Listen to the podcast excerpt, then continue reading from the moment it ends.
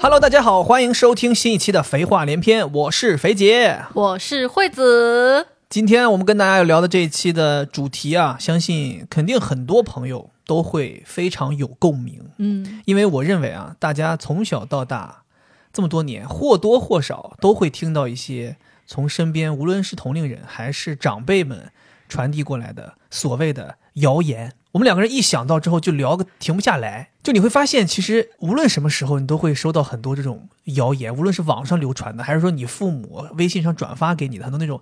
什么老派养生谣言，对吧？ 我觉得很有意思，有很多谣言真的是听了之后让你觉得哭笑不得。是对，就就是觉得你怎么可能会相信这种东西？啊但是他们就真的是深信不疑，是，所以我们就由此萌发了今天这个主题。我们来跟大家一起聊一聊那些年我们听过的奇奇怪怪的谣言。没错，在开头，我们也提醒一下大家，就是希望大家能够在这一期节目边听边跟我们互动起来啊！如果我们聊到的谣言，你当年也听过啊，你也可以跟我们分享当年你听到时候的心里的感受。然后，如果有一些谣言我们没提到的，你觉得很相似的，然后你也想分享的，欢迎大家在评论里面也给我们写出来，让大家一起来乐呵乐呵，好吧？，对我甚至觉得可以征集一下有没有人就是听过我们讲到的所有的谣言，我甚至觉得很有可能是有这样的人存 在的，是吧？我倒更希望有没有人信了这些谣言。谣言同频者，我们属于是哦，说起这个，我想我以前特别喜欢看一个国外的一个综艺节目，叫《留言终结者》，啊，我觉得那个节目还挺有意思的。是他们就是在搞那个各个国家非常传统的一些谣言，他们去哦证实到底是不是真的。嗯就比如说有一些那种什么古代的谣言，说什 么可以把一个人用投石机投到另外一个国家去，然后他们就模拟弄一个真人体重大小的一个东西，然后做成人体的样子，然后弄到那个投石机上往外扔。哎，那你说像之前的那种什么地心说什么这种，是不是也算是以前的谣言？就是科技不够发达，可能吧，在当年就对算是谣言嘛，对慢慢的被证实了。慢慢的被证伪了，哦，对，应该正常应该是日心说。哦，反对正吧？这日心说推这翻了这科地科学心说，科科学这这个事儿咱搞不明白，那是嗯他们那个就是高智商那一群人，他们天天在在搞的。我对们听到这些谣言都不用高智商，就是你只要不是低智 商，你基本上就能辨别出来这个东西是假的。但我们小的时候被捏得死死的，哎小时候可信了，觉得全都是对的，爸妈说这些啊，绝对的是对的，哎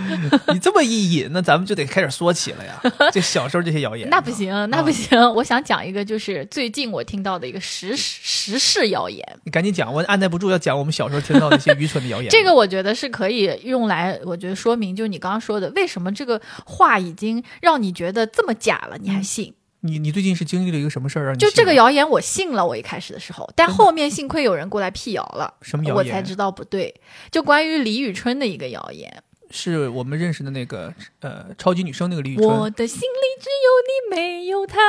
呃是吗？我还真的很少听过她的歌，我听过她的歌《蜀绣》，我好像听过是她的歌，我还觉得挺喜欢的。对，就是前段时间有一个关于他的报道，说嗯他就是得了这个强制性脊柱炎，然哦后这种他不是绝症吗？对他是属于一种叫不死的癌症。哎，对的，对，是一个免疫系统的疾病，嗯它会攻击你这个脊椎，然后让你有问题。就真的吗？他他真得了，他真的得了，包括周董还有那个张嘉译，对，哎也好都像是是有这个问题的嘛对。为什么称它为谣言？当时它就是个新闻，我都信了。当时还有一些配图，就是他坐在一个轮椅上面，嗯说他就是工作特别辛苦，因为这个问题都要坐轮椅出席。结果辟谣是他爸爸出来了，说因为现在治疗的也很不错，呃，春春就恢复的很好。那网传的那张图呢，是他在参加一个活动的时候表演的一个小品里面，他要演一个坐轮椅的人。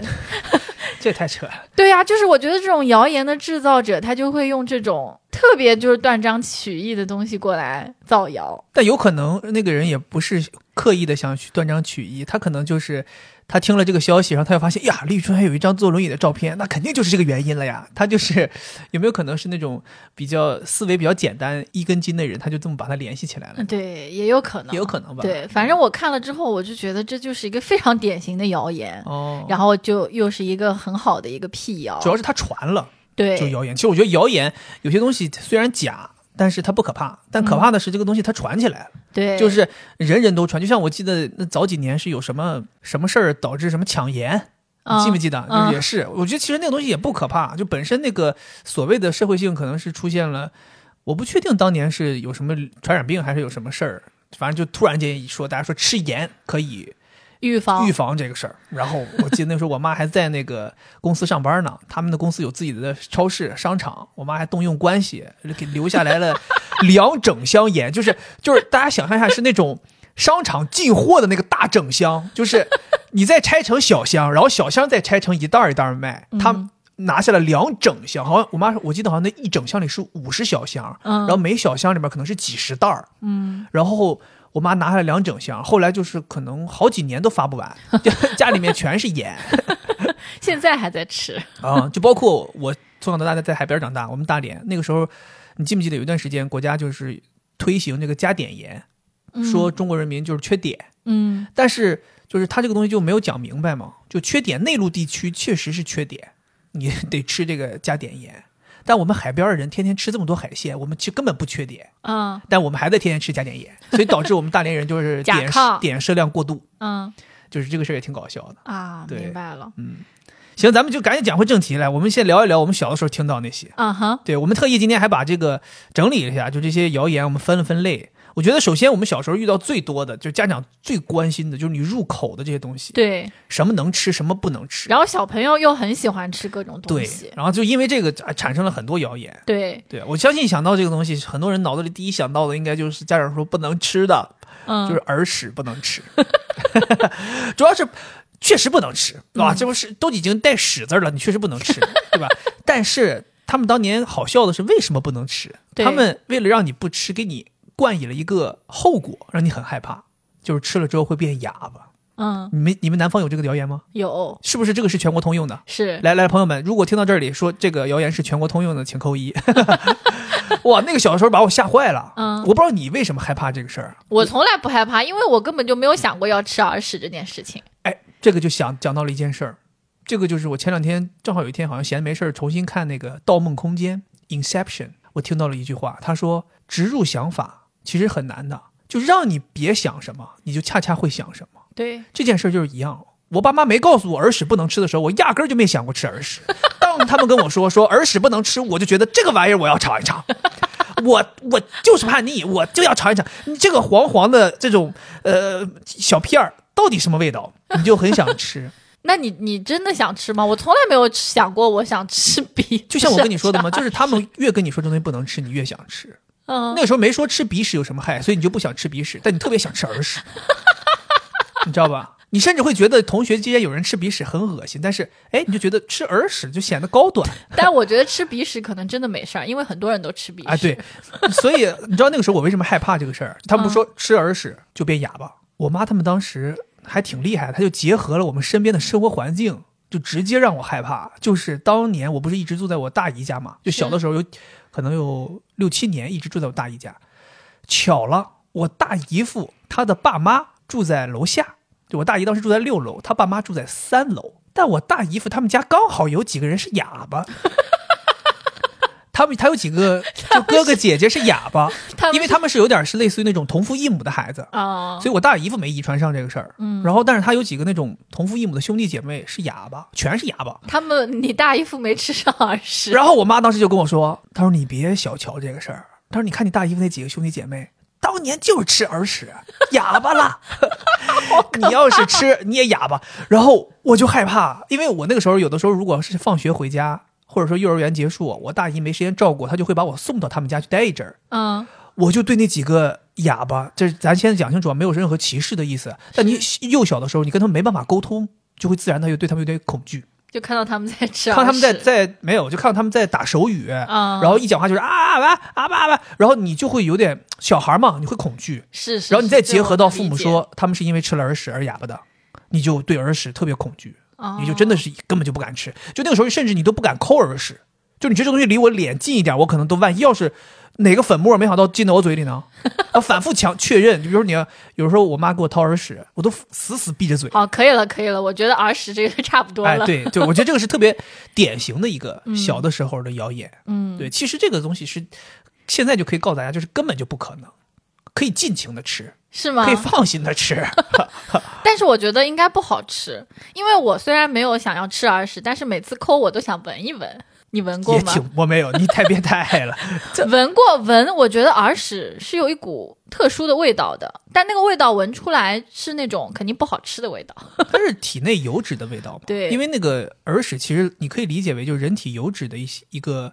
归宿。哦，，对他们不就说，好像说人出油出的厉害的人，耳屎就会多，就我觉得你看这个谣言传播力度特别的广，那必须啊。为啥呢？是因为第一，就是心理学里有一个那个谣言传播广度的一个公式，哦就第一个叫重要性，就是它跟你很有关，而且它很重要，它会让你变哑巴嘛。嗯哼，乘以模糊度，模糊度就是这个谣言它不能太具体。就比如说我问你，哎，它为什么会变哑巴？你是说不出来的，因为你一旦太具体了，就很容易辟谣哦。被攻破 了，对，哦， 所以你看，这个就非常典型。而且他最好是让你怕到你不敢去求证它，对你就，哎呀，别别别别别别说了，一听能变哑巴就很严重，马我你不用再说别的了，肯定不吃。然后另外我觉得啊，在我心目当中还排行挺靠前的，就是肯德基的这个鸡不能吃。哦，是那个是有一段时间是有这个事儿，对，现在突然就没有了。那个时候传的可火了，当时我就觉得肯定是真的啦。就是他说那个肯德基的那些鸡都是激素的，对然后他们就是会有好多只翅膀，好多个腿。嗯因为当时妈爸妈就说，你想为什么肯德基每天可以卖出来这么多鸡翅膀，嗯，对吧？那鸡架去哪儿了呢？ 他说肯定他是这因为个鸡就没有架，他们全都是腿和 翅膀，没有躯干。对呀、这个我当时就觉得很真，对，不是那个时候，我就怀疑那段时期可能是被商业竞争了，是吧？就是是被商业对手造谣了。所以为嗯什么这个事儿就这么真实？就我记得那个时候，还有图片，互联网也不发达，他们就搞一些这种图片，你就信了。现在你要是 P 过的，一眼就看出来。哎对呀那个时候根本就不懂什么 P 图啊。对，所以我记得那个时候就是父母宁可让你去吃麦当劳，也不让你吃肯德基了，因为他们主要在意的是说有激素，而且他们就说小孩儿激素吃多了是不好的。嗯对，然后那个时候麦当劳就相相对于没有这个，它没有鸡的产品嘛，它嗯，那时候鸡的产品少，主要是牛，对，巨无霸。对，然后家长就说：“哎，肯德基不能吃。嗯但我记得啊，就是肯德基为了扭转这个局面，他们搞了好长时间，就这个安心农场。哦你，我记得有一段时间，那个肯德基就是那个餐盘上面垫那张纸，就是他们的安心农场，甚至他们那个时候就是让老百姓去参观，就是来扭转这个事儿。我我真的觉得，就是其实对于一个品牌来讲，打击挺大的，它扭转了很多年才扭转回来。真的。啊对，，现在大家已经彻底，大家说说，确实它那个小鸡儿长成大鸡，确实很快，对，对这个现在大家也是认同的，就他用了一些科技和狠活嘛，对吧？ 就是长得很快，但是根本就不存在说 n 多个头、n 多个翅膀、n 多条腿的，对对对，对不存在，不存在。当时我觉得还有一种噩梦的感觉。害怕呀，因为对你想，啊你脑子里头自己去会脑补嘛，对啊，就很像是那种小学生画画不太会画这个鸡， 就是给画翅膀上画超了，就像我们以前小的时候画手，动不动画手掌，画画画六个指头， 就这种真的感很觉恐，对，你会怖啊害怕。然后另外，我记得我爸妈还有一个东西不让我吃，嗯方便面。嗯，我不知道你爸妈有怎么给你形容，现在估计父母也会不介意你老吃方便面，对它毕竟叫方便面嘛，它就是不是一个正经的一餐。但我当年我爸妈为了不让我吃方便面，尤其是我大学的时候，他们就说啊，怕你上大学不好好吃饭，天天吃泡面嘛。我爸妈就说说你知不知道方便面一包方便面等于三个塑料袋儿， 然后你知道吗？他说你吃这个东西有毒，嗯就是有这个塑料毒素进到你体内，嗯你一个月都消化不完，一个月都解不了毒。嗯他当时就拿这个东西吓我，我一度真的信了，因为为什么我还去因为那个时候我还查了一下，就是为什么他类比一袋儿方便面是三个塑料袋儿，它是因为这个方便面这个面里面会加入一些这种所谓像凝胶一样的这种这种原原材料，哦它会让这个面更筋道嘛。啊，对吧？Q 弹，对，然后再加上它又是油炸的，它可能就不健康。但是你说这个量能不能去等同于说三个塑料袋儿，或者说是不是跟吃了三个塑料袋儿是一样的？那肯定不是，而且它也没有这种所谓的危害健康到这个毒会让你一个月都代谢不掉，嗯没有那么夸张。因为你想，反式脂肪酸可能代谢时间确实要长一点，那方便面里可能有这个东西，那嗯可能大家就是、哎，就是瞎说，就把它最后类类比类比类比就类比成。你就等于吃了三个塑料袋儿，然后你就代谢不掉，你就中毒了，就变成这样。但其实没那么可怕，你对现在就是你仔细研究一下方便面的成分，就也没有那么可怕。对我也觉得不对可啊，怕。要可怕，韩国人早死完了。那韩国人天天都是方便面 呢，他天天对呀、都是辛拉面，农心天天都是吃嘛，天天就是芝士拉面，对吧？辣白菜拉面，天天没都是错没错。拉面。我是好像从小就是不吃这些零食的，你看我现在都不怎么吃零食嘛。所以小的时候，我爸妈对这块儿是没有什么教育的。但是我是听过一个谣言，说这个辣条嗯，是用皮带做的。皮带吗？嗯我们那边传辣条是编织袋儿做 的，就你们家装米那个编织袋儿我们说的是皮带儿，是皮皮皮带带儿、皮鞋可以用来做辣条。皮带皮鞋那段时间不是说去做什么东西，有一段时间是流传说皮带皮鞋做雪糕啊，还是做啥的？反正就是做类似这种东西，因为它就很有嚼劲嘛。辣条不是那口那感，你想想，你这个你们那个就成本就太高了呀！那皮带皮鞋正经挺贵的东西，那 编织袋儿值几个钱啊？你那辣条本身卖的就便宜，嗯所以哼，我是认为编织袋儿这个更可信一 些。对，反正那个时候父母就是跟你说，就谣言辣你条还不能得吃。那个年代，就我们小的时候那个年代，辣条真的是非常不入流的，就是那种野鸡零食，就不像现在，你现在还有这种卫龙这种大企业。可以这种三百六十度透明车间给你展示整个生产过程，甚至都成为这种，呃纳税大户，对吧？是是，那个时候我们不是，虽然那个时候也是卫龙，但那个时候还有一些其他的奇怪，什么唐僧肉这种辣条品牌，然后还有好多奇怪的什么牛板筋。我记得那时候小的时候放学有好多同学特别喜欢吃牛板筋，然后其实都都是豆制品，就是那种所谓的大面筋，嗯，哇，那真的便宜，啊然后可能五毛钱买两袋儿。然后一块钱都买都都吃上天了，啊都那种没品牌，又没有这种所谓的正经的什么原材料保障，那家长不信任他也很正常，对吧？他就觉得那东西你不能吃，所以他就吓唬你。但是我跟你讲，方便面和辣条恰恰就是越是父母不让你吃，你越想吃，就跟儿时一样。 他没跟你说这玩意儿不能吃之前吧，你也没觉得它好吃到哪去。那越说不能吃，你那时候就觉得放学我得买个大面筋，我得买个牛板筋，我得买个唐僧肉我发现就是父母还挺会造谣的， 啊。就是对于这个什么辣条方便面，他没有说会变哑巴，对因为你可以看到别人在吃，哎，是的，就马上就辟谣了，所以他要说他这个成分不对。 而且你经常能看到别人吃嘛，对呀你很容易就被辟谣了。他们真的好懂怎么对造但谣，儿时，我觉得这个他们也不是他们某一代人创造，应该就是流传下来，就是那种老派谣言。嗯，就自古以来，可能就是拿耳屎会把你弄成哑巴来控制小孩别吃。就像自古以来，大家到现在也是说大马猴儿来抓你了，对吧？ 你看现在的家长也是，孩子一哭闹，大马猴儿来抓你了；孩子一哭闹，警察要来抓你了。老是这个，可能到我们将来有了孩子，也是拿这个骗骗孩子。你再哭，警察把你抓走了。老是这样，警察哪有时间管你这个呀？然后还有就是再小一点的，父母有什么样的谣言对于小孩儿，就他担心你吃进去一些真的有不太好的东西，比如说有两样，一个就是吃西瓜的时候，父母希望你可以吐籽。所以他会告诉你，你如果把西瓜籽吃进肚子里，肚子里面就会发芽，然后长出一个西瓜，把你的肚子撑破。真的假的？这有人信？然后还有一个就是口香糖、泡泡糖嗯，他也怕你吃进去，因为那东西不消化嘛。对，他会跟你说，你要是不吐出来的话，会把肠子都粘在一起。口 香糖，口香糖、泡泡糖这个我听说过。对，西瓜籽儿，我没，我爸妈没跟我说过，这不可信，这太不可信了。怎么不可这信我啊？肚子里又没有土壤，我怎么长出西瓜呢？我跟你说，我小的时候可信这个了，因为我觉得肚子里面有肥料。 就自己肚子里的屎直接就养西瓜了。对是吧、呀、 我就觉得一定会发芽，所以我是一点都不敢，就是把籽儿给咽下去。所以我吃西瓜有的时候就特别费劲，就是我要每颗哦籽都吐出来，天哪，你竟然信这个？我当时没信，所以我你看我吃西瓜籽儿全都咔咔都嚼 了。真的。你想，所以我吃西瓜就是战战兢兢。我现在知道这是个谣言，但是我还是会有生理反应。如果一个西瓜籽不小心滑进去了，我会嗯一下。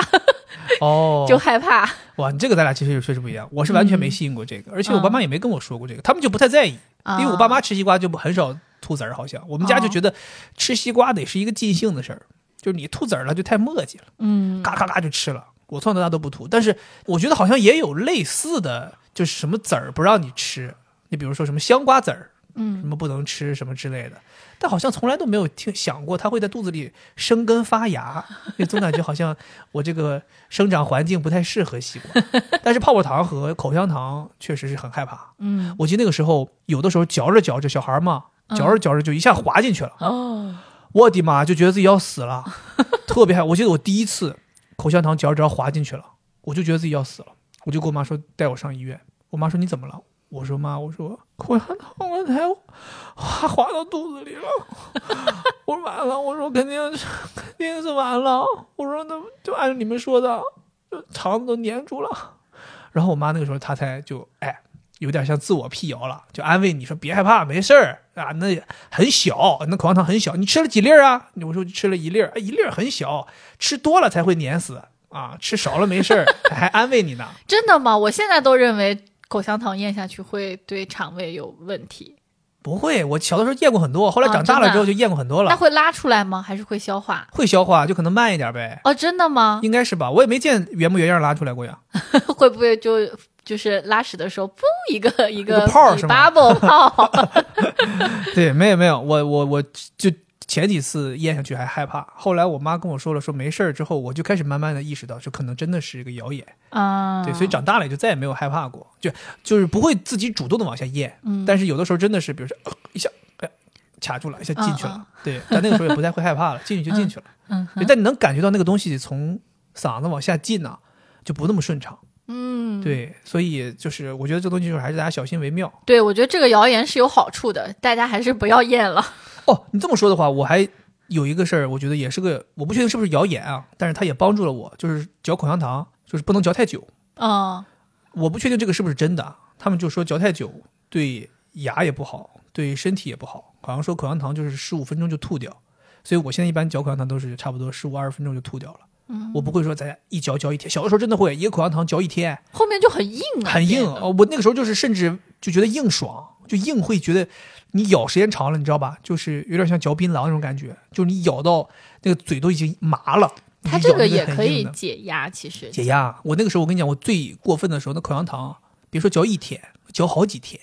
啊，你别说，那你睡觉的时候也在吃吗？没有，我就是睡觉时把它泡在水杯里，啊，好恶心！好了好了，别讲了，别讲了，别讲了。 早早上起来拿起来再继续嚼。下下一趴，下一个，下一个，下一个， 还有下什一个，么这个我觉得是所有人都听过的，就是喝可乐会杀死男性的精子。啊，这个听过，这个肯对定吧听过，嗯甚至还听过有人就是说什么用可乐清洗，清洗什么？这个你有听过吗？没有，你没有听过？嗯， 避孕的方法。这个我没有听哦，过。你没听过？哇，天哪，这经典了！这我觉得应该不是国内的，可能是在国外有听过这种，就用可乐清洗下体，可以确保避孕。没有这种谣 应该跟言？你这个谣言是一派的呀。哦 对既然它杀精，你既然说它杀精，那我清洗有什么问题呢？嗯，也是。呃那不能不是说这个药是只能内服不能外用的吧？你可以内服，我外用啊。 他这个，我觉得这个谣言真的让我非常的好奇，他到底怎么传出来的？我现在也没有看过就是非常严谨的科学证明它不能杀精，但我是觉得是不是这个东西它大量的饮用之后，确实可能对身体有一些影响。我的理解好像是，就是父母不想让你喝。可乐 对，哦，但可以喝芬达、雪 碧、这个我也美年是，达，可以。我也是听到有人说，对吧说这很奇怪嘛，对，然后有人就是做做实验了呀，就是把精子跟可乐搞在一起，，对，没结有果，是什么？就是没有区别跟跟水什么的，哦，就他没有这个，我觉得这个辟谣算是算是辟谣了的，哦，而且现在也没人讲了呀，没人讲了，没人讲了，这几年根本没人提这个事儿。所以当时是为什么？是不是也是商业商业的这个竞争？但你说可乐又没说可口可乐，也没说百事可乐，你就说可乐，是想把这个品类搞垮吗？ 是雪碧搞的吗？ 对，但是确实这个那个年头儿，很多人，尤其是家长会提醒男孩儿就少喝可乐。真的对吧？，对，真是奇怪，真是这奇怪个这个谣言，但我看到那个用可乐清洗的那个，就是我大了之后看到的你这是在哪看到 的？就网上有，我跟你讲，你别，你要想让我细说，可以给你细说，就很夸张。他们会清洗，怎么清洗？就是把那可乐摇摇摇摇摇，不是喷吗？嗯，然后就塞到下 面，然啊，后就好，别喷。讲了，这个到时候不要放 对，就是清洗，啊然后说可以避孕，啊。就事后避孕，这个感觉像是一种就是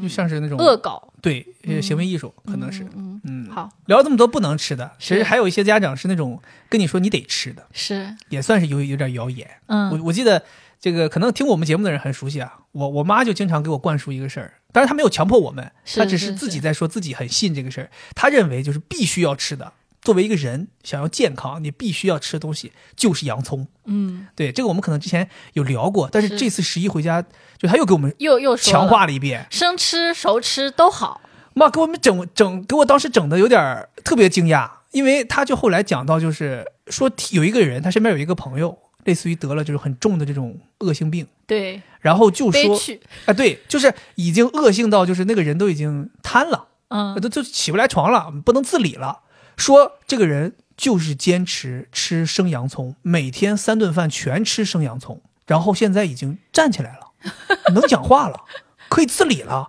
甚至还可以劳作了。我妈说很奇啊，我妈说这你还能不信吗？这肯定是真的。然后以至于她现在就是让我三姨每天都带着洋葱吃，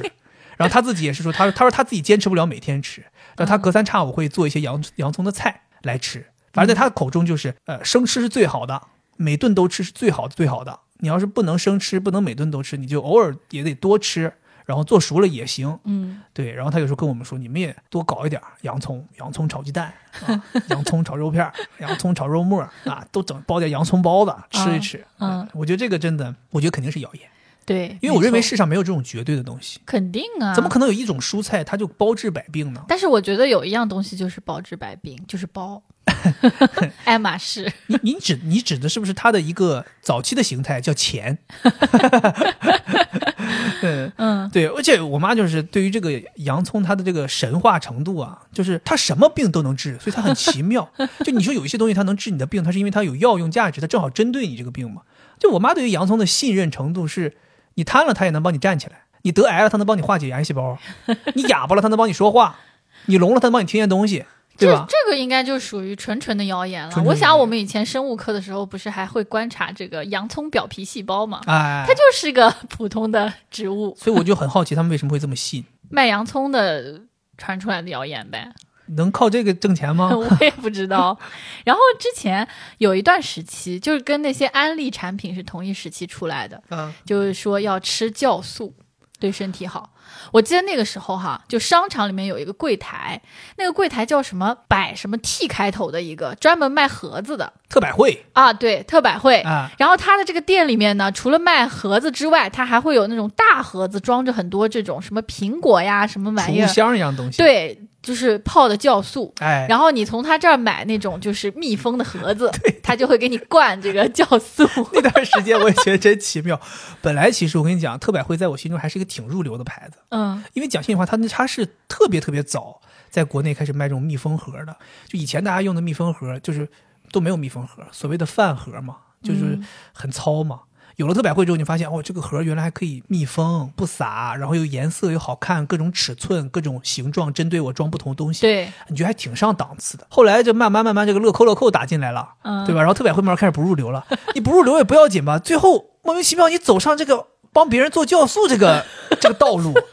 我我也是跟你印象很深刻啊。我我觉得可能是咱俩一起有一次对，逛一个，反正那个商场也不怎么入流，咱就进去了。然后有一个那种特百惠柜台，我的妈呀，那个那个柜台那个味儿啊！就是你想酵素是个都什么东西？可能有些年轻人都不知道酵素是什么东西。酵素其实就是就是蔬菜水果发酵之后产生的一种霉菌的味道。嗯，对，所以你想想这种东西发酵，就相当于是腐烂了嘛。有点酸那个味道。我尼玛那个味道，那个柜台当时就是有几个巨大的整理箱，里边泡的全是这种黄褐色的东西。 哎呀，然后那生意还好的不得了嘞，好多人就是为了要这个酵素才去买他那个盒子呢。对，我们家当时就也是产生了同样的流行啊共趋鸣势。我的妈！我妈那个时候就说得喝酵素，吃酵，她那时候不是吃是喝，嗯她最后出来的是那种奇奇怪怪的液体。然后最早是我妈他们是买，但是很贵。哦那，段时期因为酵素所谓有这个呃药用价值，而且它不光有药用，它还可以清理衣服。对对对，像什么那个时候我妈就夸张到了，洗手也要用酵素，洗碟子、洗碗、洗洗锅也用酵素，吃喝也喝也要喝酵素，然后甚至就是洗澡恨不得都得，比如身体哪块儿啊、哎有问题就擦一点儿，全都得用。一开始买，后来太贵了，觉得买不起，贵啊，花钱呢。嗯，结果我二姨突然间自己在家里做酵素，他会，他会什么会呀、你还真以为他会？他就是在网上那种瞎那种查了一些那种，还知道说是水果腐烂就行，对，然后找了个配方，什么多少个苹果，多少个梨，多少个什么东西，哎，往里一怼，也有洋葱。哎，就怼就就发酵。我记得那个时候，我妈就跟我说，说我二姨做，我去我二姨家有一天，就在我二姨家墙角就放那个，我不知道你们有没有印象，就那种黑色的塑哦塑胶桶，白色盖子的，哎，白色盖子的，挺大的，堆在墙角。一进他家，那个味儿，哦呦，那个味儿，家里就酸的呀，家里酸都不行了。我想说，你们怎么在这个环境生活的？都这么酸了，这个家里，就说做酵素，说闻着都好，说闻着都健康，闻着都健康。哎呀，我觉得那个也是也风靡了一段时间。你看现在也没有任何人提了，这种谣言，我觉得有一个特点，就是你要吃的这个东西吧，一定不能太好受，就有一种你得 吃苦。啊，你才能够得到它的这个价值。 那如果肯定啊是一个特别好吃的东西，他们可能就不相不相信了 那。可不是嘛，方便面好吃啊，辣条好吃啊，对，炸鸡汉堡烤好吃 啊。你说有有一天突然间跟你说说吮指圆柱肌包治百病， 啊那老百姓还不嘎嘎买起来了？ 所以我就觉得，就是你看谣言的特点哈，嗯，就是它不一定是一个什么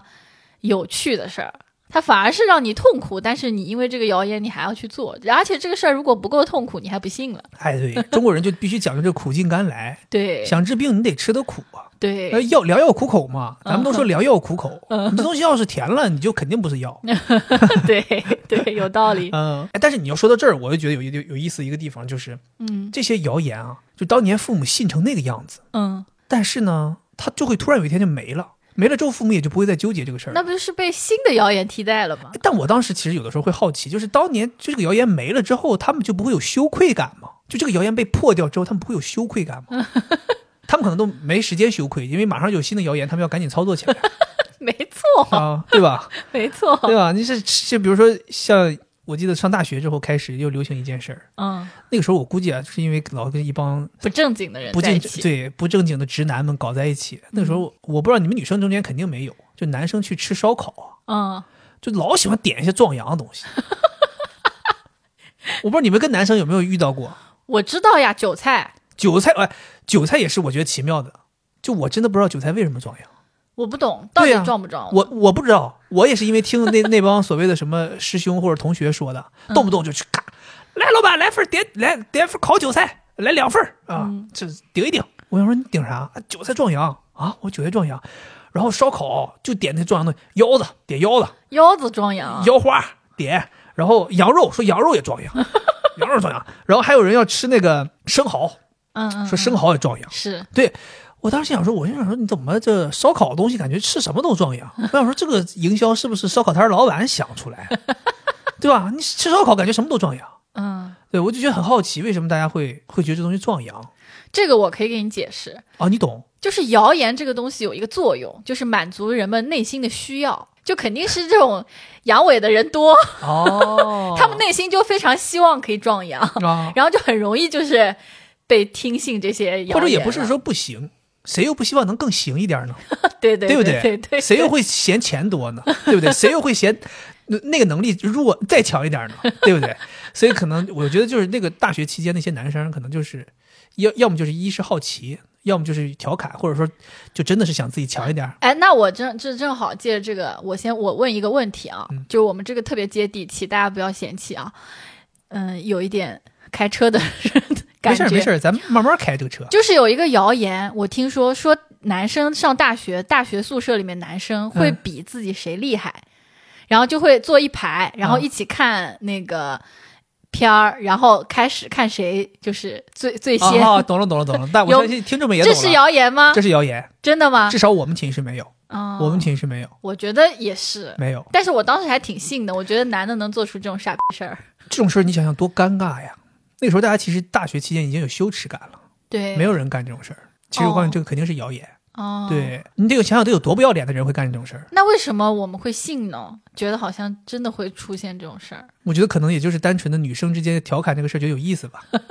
对不对？觉得有意思吧，可嗯能，好玩儿。但我跟你讲，我可以告诉你一件事儿，有一件事儿是真的，可能很多男生尿小的时候尿干，哎，尿尿，嗯，对，大家喜欢比谁尿的远、尿的高、尿的久。这个可能，我觉得可能有些女性听众听着可能会不适啊，那就大家就赶紧跳过。嗯但我觉得男性听众肯定是有共鸣的。嗯，我跟你讲，我小的时候跟我哥，跟我一个堂哥，我们俩在我爷爷家住，农村啊、旱厕，就是在室外的，然后也就是那种土墙弄的，然后也无所谓干净不干净。然后我们就曾经在那个 屋子里面，就下暑假的时候，我们两个人就是就是死憋呀，就憋很久， 憋得不行了，憋最后都掉跳脚了。后来说走走走走走走走去比一下子，然后我们就去了，去了之后就比，然后我们会就不往那个茅坑里尿，然后就往墙上尿。然后就滋看谁滋的高，然后滋到自己自己最顶那个地方，不会留下一个水印儿吗？嗯然后我们怕那个水印儿干了就没了，我们就拿那个那个石头或者什么的，哒哒哒给那个墙上画一道印儿，就是我某某某某写上哪天哪天谁谁谁尿最高点，然后以后再去比。你知道我小的时候有一次玩砸了，就是尿到太自己想往了上吧了，太想往上，最后倾斜倾角倾大了就尿脸上了。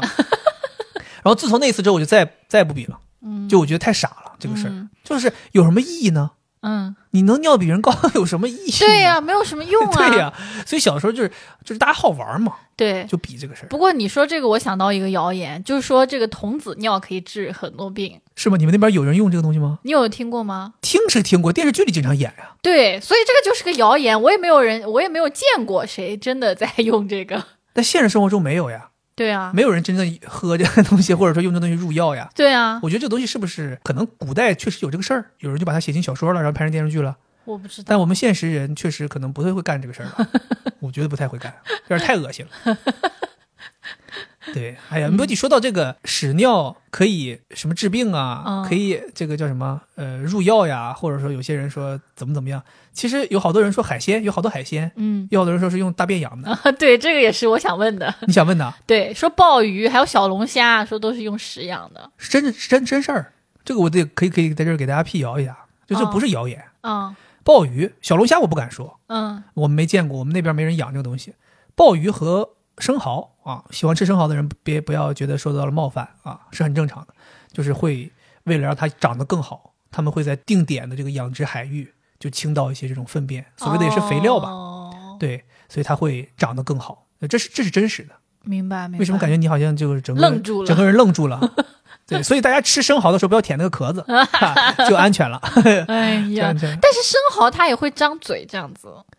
那它是个生物嘛，嗯，它肯定会净化嘛。那你对这么说的话，对对那你蔬菜都是都是屎浇的肥呢，那你也没见觉得脏呀。但是生蚝不是有的人会讲不同的海域的都不一样嘛，是因为它的那个海水不一样，那 肯定，然后就会要喝一口那个 汤，那要喝的也是生蚝里边剥开之后的汤，嗯，不是说你生蚝捞起来还没剥呢，先给外壳的海水舔一 遍，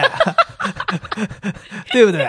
，OK，嗯，对啊。然后说到这个鲍鱼，我们那边还流传一个，我不知道是不是谣言啊，还是嗯说是真的，我没考证过。就有一个说法叫“男参女抱嗯”，就我们大连话那边用大连话说就“男似女抱”啊，“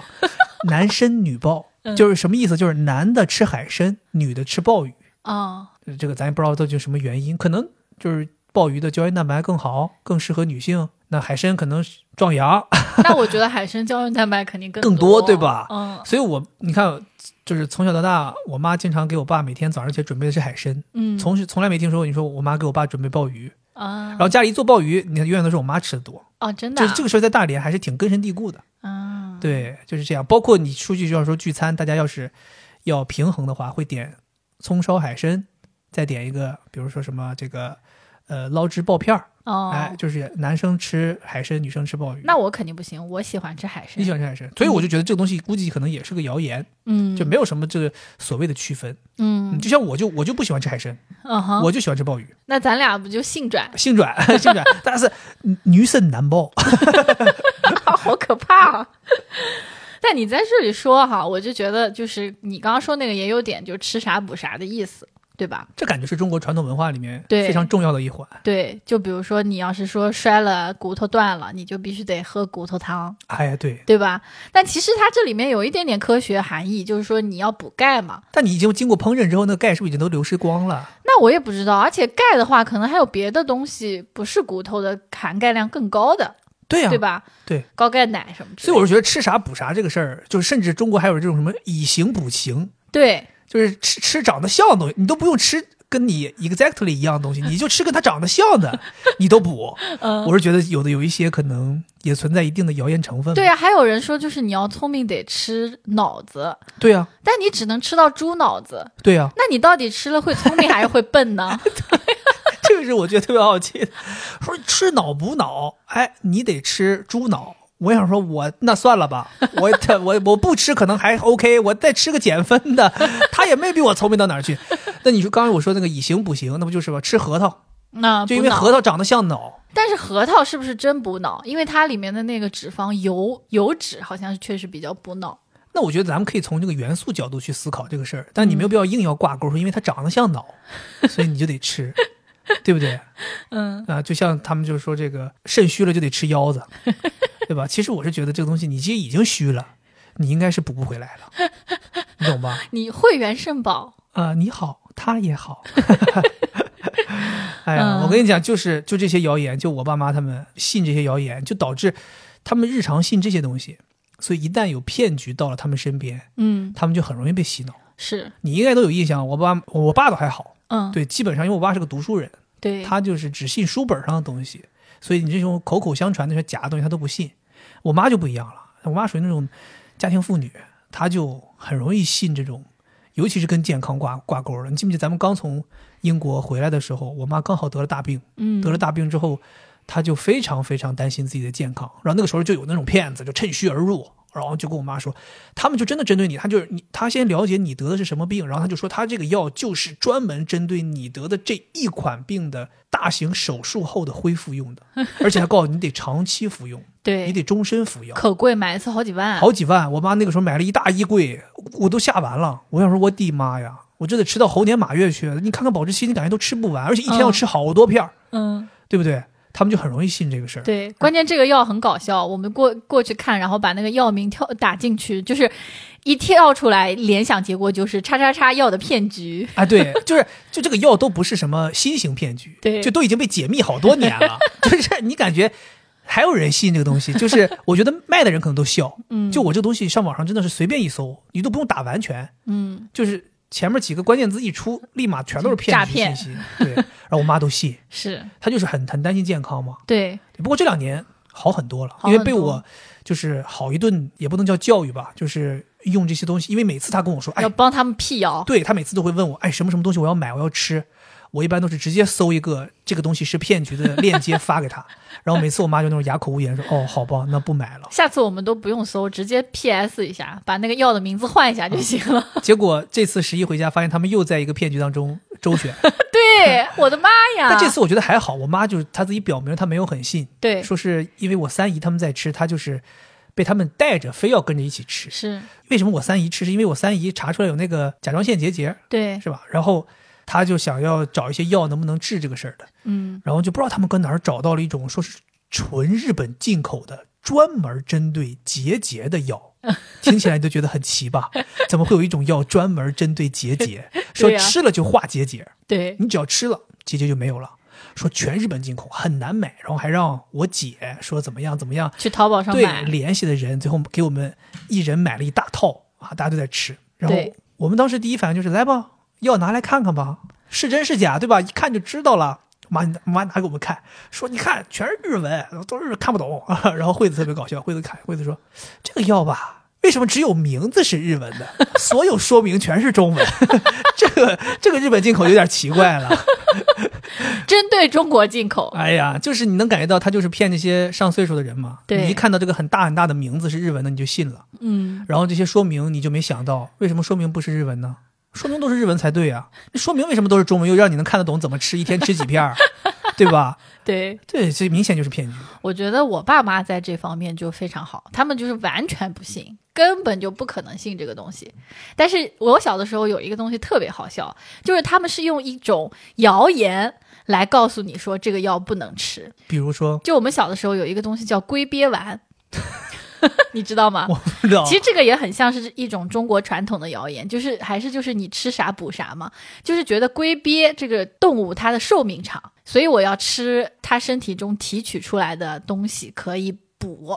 延年益寿，对，所以当时有一段时间很流行吃龟鳖丸，然后我爸妈是不吃的。他们说为什么不吃呢？是因为他们告诉我说有一个就是说法，说这个龟鳖丸的这个药粉是用我们吃完这个甲鱼之后的那个壳，不是会有人过来收嘛？五、毛钱一个，一块钱一个，收走之后就拿这个东西磨成粉卖给你当龟鳖丸。那它也有一定的道理啊。但是它的宣传不是这样的呀，宣传的是呃是提取物。哦，就是呃，厂家宣传的是高级货，对然后你们说它其实是低级货，对所以别吃对哦，但我是觉得，我现在想想，那个时候我很信的，啊。因为我爸妈就是属于那种谣言终结者，啊他们对于这种什么奇怪的药啊、什么营养的完全都不信，嗯他们就说这玩意儿就是我们这个甲鱼壳拿回去磨磨成粉，但我是觉得不可能，因为你食品，你它至少是个食品吧，嗯，对吧？它的这个生产还是有要求的，你这个从人家里面收过去的这个甲鱼壳。你怎么还能把它磨成粉？因为人家都是这样舔过，全部都哎把外外面那些东西都吃掉之后，它收回去的。那这个怎么再把它变成？对，肯定是不可能的，是应一该个不太谣可言。能，应该比这个还要再低 级一些。对对，它的制作的东西肯定比这个还要低 级对一些。对，你这个成本太高了，还得收，还得有人工。对嗯，但我也不知道，就这些甲鱼壳他们收走就去干嘛了？呃做甲骨文嘛，可能。嗯，其实，在博物馆里展出都是这些甲鱼壳刻的。你这是一个谣言。 哎呀，不过你爸妈确实什么都不信，已经导致到他们连医学和科学都不信了，就是他们甚至连觉得去医院都都都没有用，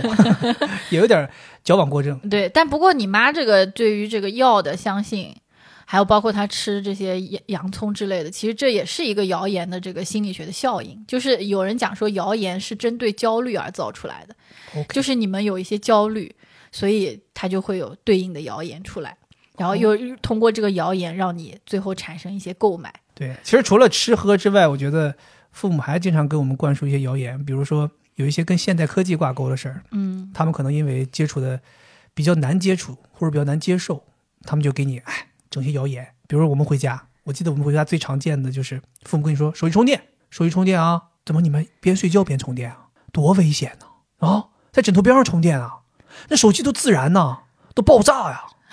啊！我妈就特别害怕，我妈从来手机不拿进卧室。嗯，你那天还问我，你说为什么这么晚了，你妈跟你打电话是用你爸的手机打电话的？我说因为我妈不敢把手机拿进卧室，她怕爆炸。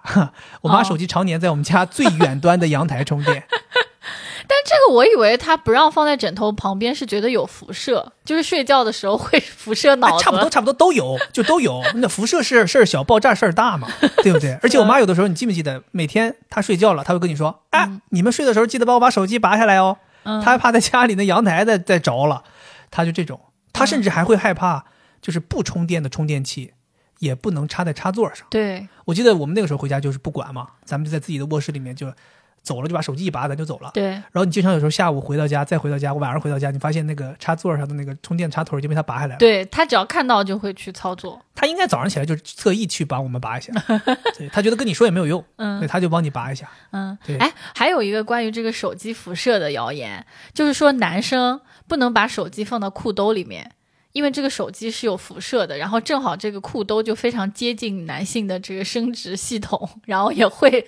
造杀成阳精，痿会杀精，会杀精 啊，会杀 精，又是一个避孕措施。对， 那以后夫妻避孕就手机在手机边上就避孕呗。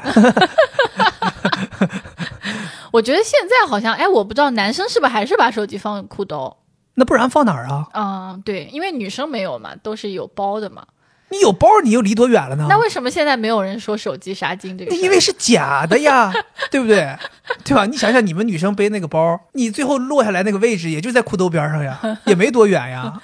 对，其实那个时候好像就是对于跟这个科技相关的，主要还是就是辐射，大家就对好像很害怕辐射。害怕辐射。你说对辐射，早年那个，我记得家里刚开始买微波炉的时候，嗯，那都吓死了，说微波炉有辐射。对，我记得那个时候，你知道我那时候害怕到什么程度？我那个时候应该就是假期要自己在家嘛，嗯可能早上起来我妈给我把午饭什么做好，然后中午让我热一下吃，我都是把饭放到微波炉，咵关上，摁了开始之后，嘎就跑回客厅，然后在客厅等到那边滴好了，再回去打开，你知道吗？而且甚至那个时候，我记得我爸妈他们怕这个微波炉辐射，微波炉是不用的时候是要盖一块布彻底给盖上的，然后用的时候把布掀开。然后用用的时候，周边不能有人的，那不用的时候它有什么辐射呀？他就是怕。 你想，你用的时候都不能有人，嗯就是大家得走远一点儿，就意思它运作起来之后，这个辐射是特别厉害的。嗯你要在旁边，我记得那个小的时候，我的根深蒂固的一个印象就是，微波炉工作的时候，如果我在旁边，久而久之我就死了， 真的。所以小时候特别害怕，现在完全就明白这个东西是个什么原理了。是吧？嗯，嗯，还有就是说打印机有辐射的，真的吗？这个我没听过。这个我是怎么回事呢？我是第一份工作的时候，当时有一个同事怀孕了，怀孕了之后有一次她就呃特意走到我边上说，以后能不能你帮我去打印或者复印？啊，我想怎么回事儿？嗯不就是怀个孕嘛啊，嗯怎么打印复印都得我去弄了？嗯我当时还是他的小领导，啊，后来他就跟我说啊，我怀孕了。但是我现在我是有点这个打问号，这是不是个谣言好像以前听说过那个复印呢、啊？就它那边嗖闪一下那个光，对好像那个东西好，以前也是听说过那东西有辐射，对说不能看， 对对对，我也觉得好像是听啊说过这个。说不能看，但是后来你会发现，到了大学你发现那个。复印社就是成本成本帮你印书的时候，他们就一直开着嘛，就唰唰在那儿闪，眼都晃瞎了，好像也没什么事儿，你也没见那个复印社老板得癌什么的，对呀、应该没什么事儿。嗯对这些，我觉得这些说有辐射都还能理解，嗯，我爸妈之前还说过路由器有辐射，我就有点理解不了了。我记得我们家搬新房的时候，我说咱们家这个这个房子这个这个房型有点奇怪嘛，我说这个嗯路由器可能得想办法放到哪个位置，就比较靠中间，尽可能让大家信号覆盖好一点。我爸妈说不行，哎别别别，您路由器要得放的离卧室越远越好。我说我说为啥？我说你这样的话，咱们家就是客厅在一头，卧室在另一头，你这个信号过去，你在卧室没法用手机了。用我妈说不用了，我在卧室不用了，不用手机，没事儿。这东西有辐射， 这东西有辐射。我说我说怎么谁跟你说？他说哎呀，他说你这东西是不是发射信号？你这信号到我卧室了，就辐射就过来了。他就害怕这个，那五 G 没有辐射吗？他就那你这么说对啊，你这么说的话，这不是这个叫什么？那那些信号基站那些塔不都是按理讲都有辐射吗？所以其实是没有的。嗯对，但是他就害怕，他就说啊，得把路由器摆在远的地方，然后还跟我说你不用给我们买什么大功率的，说功率越大辐射越强，然后就为为此都想要跟这个人类现代文明都脱脱节了都。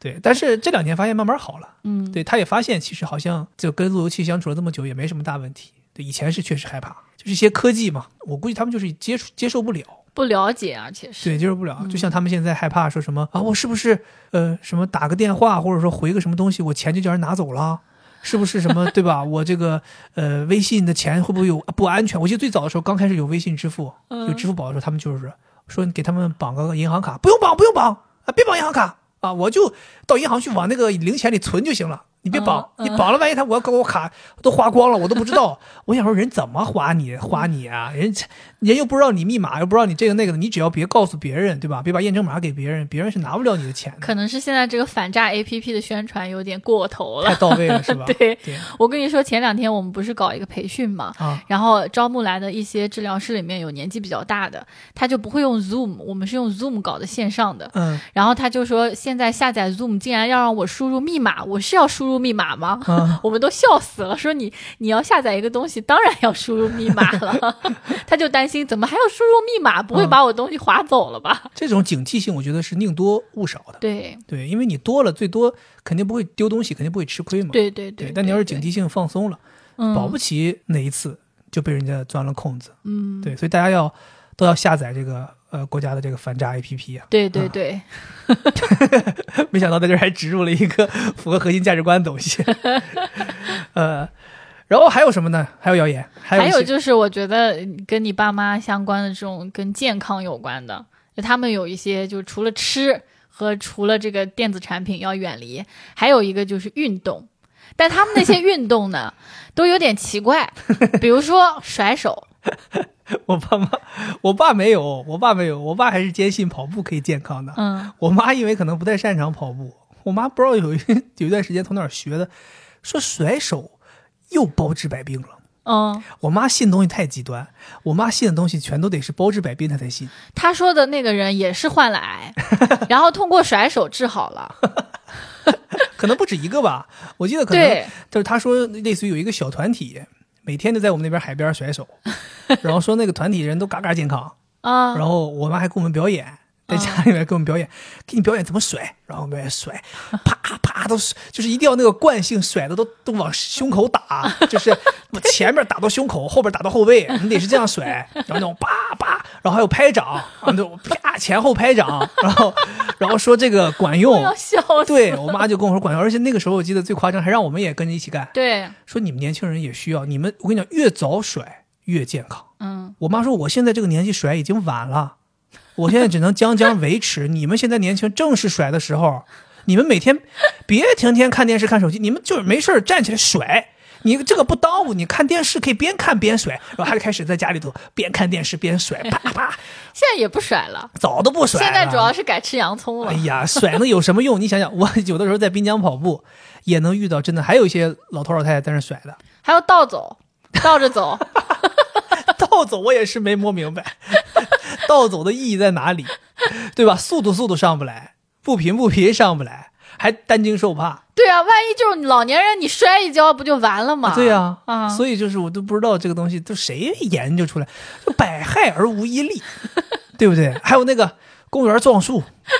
这我也是，哎呀，我的妈！我觉得这些好像都是让自己就是新陈代谢加快一点，对吧？甩手的话，你就很快你就热起来了嘛。活动撞树活动也是肩，关节，嗯，，撞树是干嘛？耐耐耐击打程度 对，不关键我就理解不了啊！就是有更多比这个低强度且真正可以利于身体活动的一些运动，嗯，那你不动，你非搁那撞树我这不跟你说了吗？他们的这种谣言必须是有一些痛苦在里面的。哦，甩手不痛苦吗？痛苦 啊，倒走不痛苦吗？ 撞树不痛苦吗？哦，就是健健康康、简简单单的这些，他们都不信。啊你必须得有一些这种 trick 在里面才行。我的天呐，我跟你讲，在公园看到那些大爷撞树，我真的挺心疼那个树 的，树都撞歪了，树皮有的撞撞掉了。嗯大爷，关键是大爷每撞一下有自己那个招式的，对对 就他一对，起势，嘿，然后啪撞一下，嘿，还很有节奏，还不是咱说那种杂乱的撞，还不是那种就啪啪啪撞，不是，嘿，啪撞一下，嘿，啪撞一下。我想说，哎呦，哎有有的大爷还甚至那个脱光了上衣撞，他这是不是咏春啊？就是关键是有人点家大爷，啪我觉得啪最最厉害的就是大爷让我最懵的就是脱光了上衣，嗯但戴了一副白手套，在那儿撞树，你总感觉这个仪式感不简单，对吧？你像现在咱就是说有很多跟健身房没区别啊，健身房那些肌肉男不也是吗？脱光了上衣，嗯，但戴了一副健身手套，对用来抓杠铃。对，大爷们也 是脱光了上衣，戴一副白手套撞树，叭叭撞，对，还还有那把在单杠上把自己吊起来我的，真的要笑死。在单杠上把自己吊起来，下巴就是那种托起来。然后对啊，还有甩转前后甩 前前后甩，对吧？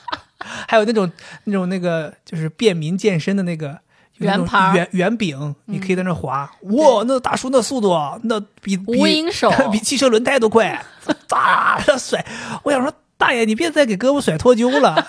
都都出出火星子了都。啊笑死我 了。我跟你讲，当年设计这些东西的人，肯定没想到会被人这么玩 儿，太厉害了。嗯，包括那些玩那个踩在那个一个东西上面，走可以步机对，那可以种前后活动。哇，那些大爷和大娘都给你活动都飞 起，大娘是什么？ 真的都人一字马了。不是，关键还有那个不是给自己手撑起来，然后把人这样甩嘛，都甩成面条了，整个人都 很对恐怖。哦哎呀，有的时候看到那个真的害怕，但是那个时候你会想说，他们这种这么强度、这么猛的运动都能做，身体肯定是倍儿棒。对啊，这东西你做不了，我都很难做。对啊。上去你甩不两下，你就给你甩甩完了。所以我跟你说，信念感很重要。他们就是有信念，觉得这个东西就可以治百病，嗯所以他就可以做到。对，嗯对，所以某种程度上说，可能也有利于健康，嗯，对吧？嗯对吧？他他这个天天甩手总好过天天不不甩嘛，对啊，对吧？还是找点东西动了。对。对然后关于这个运动的，我觉得还有就是你的专业跑步，跑步，感觉也有一些跑步有很多这个谣谣嗯言，很多谣言，尤其是你给我们女讲讲。女生，嗯女生经常会传一个谣言，就是说跑步粗小腿。嗯你你也知道我这个小腿，对吧？嗯，谈不上完美，但是也是非常诱人的了，对吧？ 对吧？当然，我肯定是天生基因有一部分，就从小就腿就细，嗯但是你看我跑了这么多年，没有什么问题啊，而且我这个强度大到这个程度，不存在小腿会胖呀。那会不会是因为你的这个跑量高呢？如果跑量少的，会不会就正好粗了？就它是一个 U 型曲线。其实我怎么说呢，就是跑步，你肯定腿部肌肉会增长。嗯那如果你认为肌肉的增长算是胖小腿、胖大腿，那确实会胖，就是说、说白了，肌肉会增长嘛。嗯但你要明白，如果你在跑步的同时，全身的脂肪也是会减少的，嗯所以相当于你的腿部不能叫做变胖了，而是比例变得更好了，相当于你掉了脂肪，但你长了肌肉，嗯，其实这是一个。个理想状态。对，我觉得腿粗啊，就是那种肌肉型的腿粗，我还是能够接受的。但如果是那种全是脂肪，就是一个圆形的，但我跟你，讲，其实有很多女生，她们恰恰不希望自己的腿部肌肉发达。但我觉得跑步不会让它特别的壮，因为那些路上走的特别结实的男的都是就是蹲腿练练腿，出来的对，对那所以种圆形的，就你们看嘛，那些跑步专业运动员，对吧？比如国外的这几个厉害的，吉普乔格、莫法拉赫，对吧？包括日本的大破节，对不对？包括咱们国内的 肥杰，这些人，你发现他们这些职业运动员都跑成这样了，没有人腿粗，嗯，也没有人说腿部肌肉非常难看的。就对其实跑步会让你的腿部线条会变得更好。嗯，所以大家完全没有必要担心这个事儿。啊，你只好多人，我认为啊，说这个跑步腿粗的，包括有一些人说跑步伤膝盖的。我在我这个领域，我会认为大家其实只是希望能够有一个借口，可以不用去跑。跑步伤膝盖，我觉得对于就是体重超标、比较肥胖的人来讲，可能真的有这个，因为他自重重嘛，那对，他的对这他个们来膝讲，盖这压不力光大是伤膝盖了呀。嗯，其实大家为什么老在纠结伤膝盖？那你说这些体重大的人，他不伤脚踝吗？都他也伤，伤。嗯，对，所以就不存在说伤膝盖这个事。对于体重特别大的人跑步，那对于下肢都有伤害。嗯，对，但是前提是你要良好的去训练，也有跑体重很大的人通过跑步瘦下来的。对，有，对同样的道理，就是你不希望伤膝盖，你要通过合理的训练、合理的动态拉伸、嗯，合理的赛后的，就是练后的这个恢复，包括合理的跑姿，对吧？有些人是因为鞋也不对，穿个板儿鞋，然后跑姿也不对，哒哒哒就出去跑了，那你能不受伤吗？是，对不对？你就想说，我我我要是说我什么都没热身，我刚刚就是去举那种特别重的杠铃，我就受伤了，然后我出来就就说啊，呃，举铁伤伤身，你这不也是属于不负责任没吗错没错？其实同样的道我觉得理，所以我跟你讲，这都是属于谣言。哎，但是你说到跑步哈，它不是两条腿跑嘛？那就算变粗，也是均匀的变粗。但是我听说一个，就是说打羽毛球手臂会变粗，那我肯定是一只手打呀，嗯这样我就很害怕。那我一只手越来越粗，然后一只手就很细。我觉得多多少少可能是会有那么一点儿，会变化，对对，吧？会变化肯，定肯定会变。你就就是你相当于你常用这只手嘛，嗯，就像咱们说那个以前那个有个足球明星罗伯特卡洛斯，巴西队的，他就是左腿发力，就是大力大力神腿嘛，他他就左腿，他明显左腿大腿比右腿粗一圈儿，哦，他就常年用，然后他常年练，他这块肌肉就大。同样道理，我以前我有个哥哥，他打篮球就属于那种非常硬核打篮球，就是几乎每天都打好几个小时的，嗯然后他就是右利手，然后他的右手就明显比左手粗。哦，就是能感觉到肌肉会更发达。所谓的粗，其实是肌肉更发达。明白。所以我明觉得白你说那个就是打羽毛球这件事儿啊，多多少少可能会一点，但是呢，还是回到那句话，职业运动员可能他那个量才会出现这个问题。你一个礼拜打一次，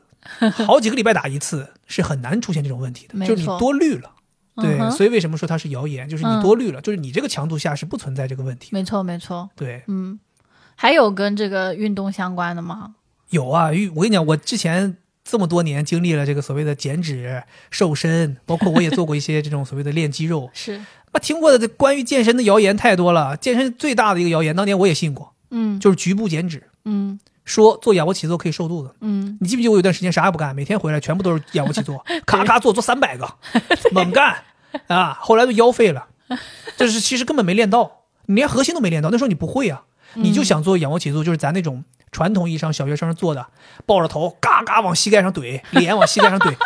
其实根本都是错的。后面脖子练的巨大，后来就是对啊，后来 脖我子老粗用脖子发对力，所以其实你现在慢慢懂了之后，练核心其实根本不需要那么大的起伏，对对对你只要核心有了伸缩、收紧，对上下腹都练到，对就对，够了还有这点你说的，就是上腹和下腹还是不一样的动作来哎练，的，好多人就只知道仰卧起坐，嗯就只练上腹。嗯上腹好练，我跟你讲，上腹的腹肌你都不用练，你只要体脂掉下去，你们立马看到了。嗯下腹腹肌才难难练呢，而且下腹的这个这一块脂肪，皮下脂肪也很难受。嗯，对，所以就是现在，不过我觉得，呃，互联网的一些所谓的运动博主或者健身博主也已经开始给大家普及的很到位了，就是根本不存在局部减脂这件事儿。嗯所以你但凡听到有什么瘦肚子的小妙招、瘦大腿的小妙招、瘦胳膊的小妙招都不存在。嗯减脂一定是全方位减脂，你只要做减脂运动，你就是全身脂肪均匀的掉。这个是我我认为我听过的谣言，而且我当年也信过。嗯，对，然后第二个谣言就是我那个时候举铁的时候，他们就是我认识一个朋友嘛，他就是带着我一起练，他就跟我说他说你这个蛋白质摄入确实是不够，你每天这么练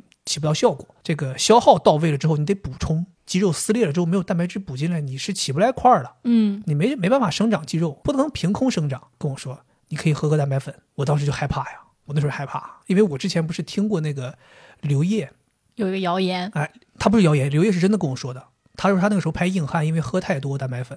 他就有点尿血。对他当时就跟我说，但是呢，这个也是就是量你得特别特别大，你到人身体代谢不了了，你确实会给肾很大的压力。但是呢，咱们正常这种举铁，包括教练也好，或者身边朋友叫你喝的那个蛋白粉的量，是跟你让你说你按体重计算的嘛。你每天多少体重，可能是每一公斤体重摄入多少克蛋白，它会计算好，然后你冲蛋白粉喝，就在这个量下面是不会尿血的，嗯哼，肾的压力也不会大的，就都能代谢掉，所以大家这个没有完全没有必要担心。而且有好多人说啊，蛋白粉是不是喝了之后怎么怎么样，科技狠活了？没有，蛋白粉没有任何的科技狠活，就蛋白粉就纯粹它就是可以让你便捷的一口多量的摄入蛋白。嗯，对，因为你想，你同样的蛋白，你要吃鸡蛋得吃多少个呀？那你放屁得多臭啊，对不对？那喝蛋白粉放屁不会臭哎也吗会？臭，就蛋白摄入了，放屁就会臭，对对吧？然后你要喝牛奶也得喝好多好多，是，对，所以你平常就如果说有蛋白粉的辅助，你稍微吃一点鸡蛋，稍微喝一点牛奶，再稍微吃一点鸡胸，稍微吃一点牛肉，稍微吃点虾，你这个整体的量就均衡了。还有什么谣言？我刚才还想到一个什么谣言，也是跟健身有关的。哦，对了，还有一个谣言说脂肪可以转化成肌肉，肌肉不练可以转化成脂肪啊，互相转化。啊有的人说这么说的，啊，啊，说你肌肉练太大没有用，你到时候不练了，全都变成脂肪了。或者有的人说，哎呀，你要想练肌肉，你现在胖正好练，因为你可以把这个脂肪全都转化成肌肉，根本不存在。这两个东西完全不搭嘎，两个东西嗯，它就不存在相互转化。所谓的减脂增肌，是你把脂肪减下去，同时再增肌，嗯而不是脂肪转化成了肌肉。肌肉长时间不练呢，会稍微有一些消融，或者说稍微有一些就是变弱，但是说不会说那么夸张变成脂肪了。啊，对，所以相当于你不练的同时，其实是让你消耗少了，然后你又按照常规的摄入，那你不自然而然就长脂肪嘛，嗯是这么一个道理。嗯对，所以这个我觉得也是谣言。啊，对，像我现在就是我的运动大部分以有氧为主，我就不怎么长肌肉，然后我也脂肪也掉的挺厉害的，所以你会发现我也没什么块儿，对，但我也不胖，啊，对，就是这样，不存在。我那么我天天跑步，那你说脂脂肪都没了，我没见过长肌肉 呀。你要说脂肪可以转化，我我也没壮呀。按理讲，我应该是每个月跑三百公里，最后我成一个哎呀大大 膀，对吧？没有吧？没有，对，所以这都是谣言。哦所以你说的这些关于运动的谣言，都还听起来很像是那种很科学的感觉。对呀，正经很科学呀。对啊，就但是是他我们会听抓住这些运动人的心理诉求，对对，去给你弄一些谣言。对，但我听说的这个关于运动的谣言就不太科 学。他就讲这个跑完步不能坐，坐了啊屁股会变大。啊这个我不知道你有没有听过。跑完步不能坐，我听过，嗯，但是坐了屁股会变大，我没听过。我记得这个好像是流传在我们女生中间。 就以哦前不是有体测嘛，是八百米、一千米，然后跑完之后，大家就说：“哎，千万不要坐在地上，坐的坐在地上屁股会变大。”我就有一种好像会压扁那种感觉， 横向压那扁。你们没思考吗？那平时坐为什么不压扁呢？所以我也不知道呀，但对啊是我听过、听过这个谣言，跑完步确实是最好不要做，嗯这个是合理的。啊嗯就像我们为什么一一一次训练结束之后，我们会有一个所谓的冷身，会是再跑个三公里，嗯它其实原因就是因为你的心率嘛本来很高，如果你一下子坐下来了，你心率会马上就停掉，对于你的心不太好，嗯，心脏不太好，嗯所以你需要让这个心率最好是缓慢的下降。会伤心，呃，对，呃，very sad，所以你会你要有一个再慢跑个十五分钟，嗯让你的心率慢慢的，比如说从一百六掉到一百五、一百四、一百二、一百，然后慢慢的跑完之后再走一走，让它回到九十、七十、八十，就这样，嗯这是合理的，而不是哎也急停。嗯，就包括你看到这个好多这个短跑运动员、田径比赛运动员，他们啪跑完之后，对吧？一百米冲刺结束之后，你发现他们在场里也是走，嗯，没有人说咔一下就一屁股坐地上了，一般坐地上马上就会被人拉起来走两步。啊包括这些这个马拉松运动员什么的，都跑完之后，他们比如有的人跪了，有的人躺了，都得赶紧扶起来，走走走走走走起来。嗯嗯，对，嗯这样的话有利于心率的恢复。就不能让它咔一下就停下了。哎，对，什么都不能明白卡一下停下来。明白嗯明白。然后另外关于这种跟这个运动啊、身体相关的啊，我还有两个，我觉得是对于女生来讲是暖心的一个两个谣言。第一个呢，就是说这个女生嘛，她不是有那个子宫啊什么的，她需要呃御寒，就是嗯她不能受凉。是的，所以女生有小肚子，她更容易就是在这个下腹堆积脂肪。对这个其实是为了，就是因为脂肪是可以御寒的嘛，是的，就保护女性，所以我就觉得女生就不要太在意自己这个小肚子这边一定要减掉啊什么之类的。哦，但我不知道这是不是谣言，我感觉有可能是谣言。然后还有一个是说，腿粗的人，大腿越粗的人寿命越长。这个我这个有点有点谣谣言了哈。真的，我听过这个谣言。然后就因为当时我在金宝贝工作的时候，有一个女同事，她是一个特别漂亮的女生，脸啊什么都很瘦，但她那个腿是真粗，嗯，大腿是真粗。然后所有人都在跟他讲这个，说我听说别人说就是腿粗的人寿命长，这么捧他吗？ 对、啊我也不知道为什么，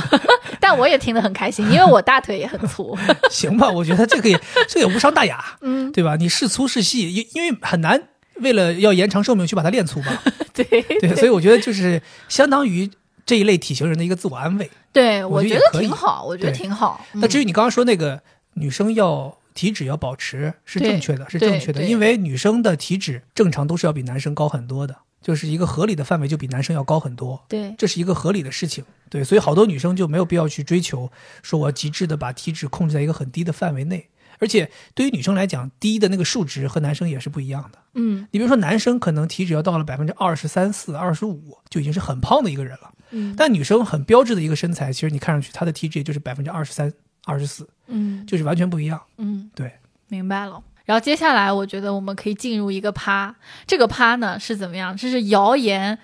大池， 就是有点大池， 就是一个池子，它这个话题的谣言，就是我觉得是最多的，是哪个池子？就关于生孩子，哦，生男生女。哦，我觉得这个也是，就是谣言的这个心理学的原因啊，就是大家对于这个孩子是男孩还是女孩，就是非常的想要去控制，但其实你根本就没有办法就控是一个制。随啊机事件。对，，另外还有大家很想提早知道这个孩子是一个男孩还是女孩，是但是规国家规定又不能通过这个 B 超告诉你，嗯所以大家又会摇生出很多这种谣言，可以猜到孕妇怎么怎么样生出来的酸儿辣女，对 对对对吧？呃，这这这这是感觉是几乎可以说是中国传统文化当中不可缺少的一个板块了。对，爱吃酸的是儿子，儿子嗯爱吃辣的是女儿，哦你，要你这么说的话，那成都、重庆不全都生女儿 啊？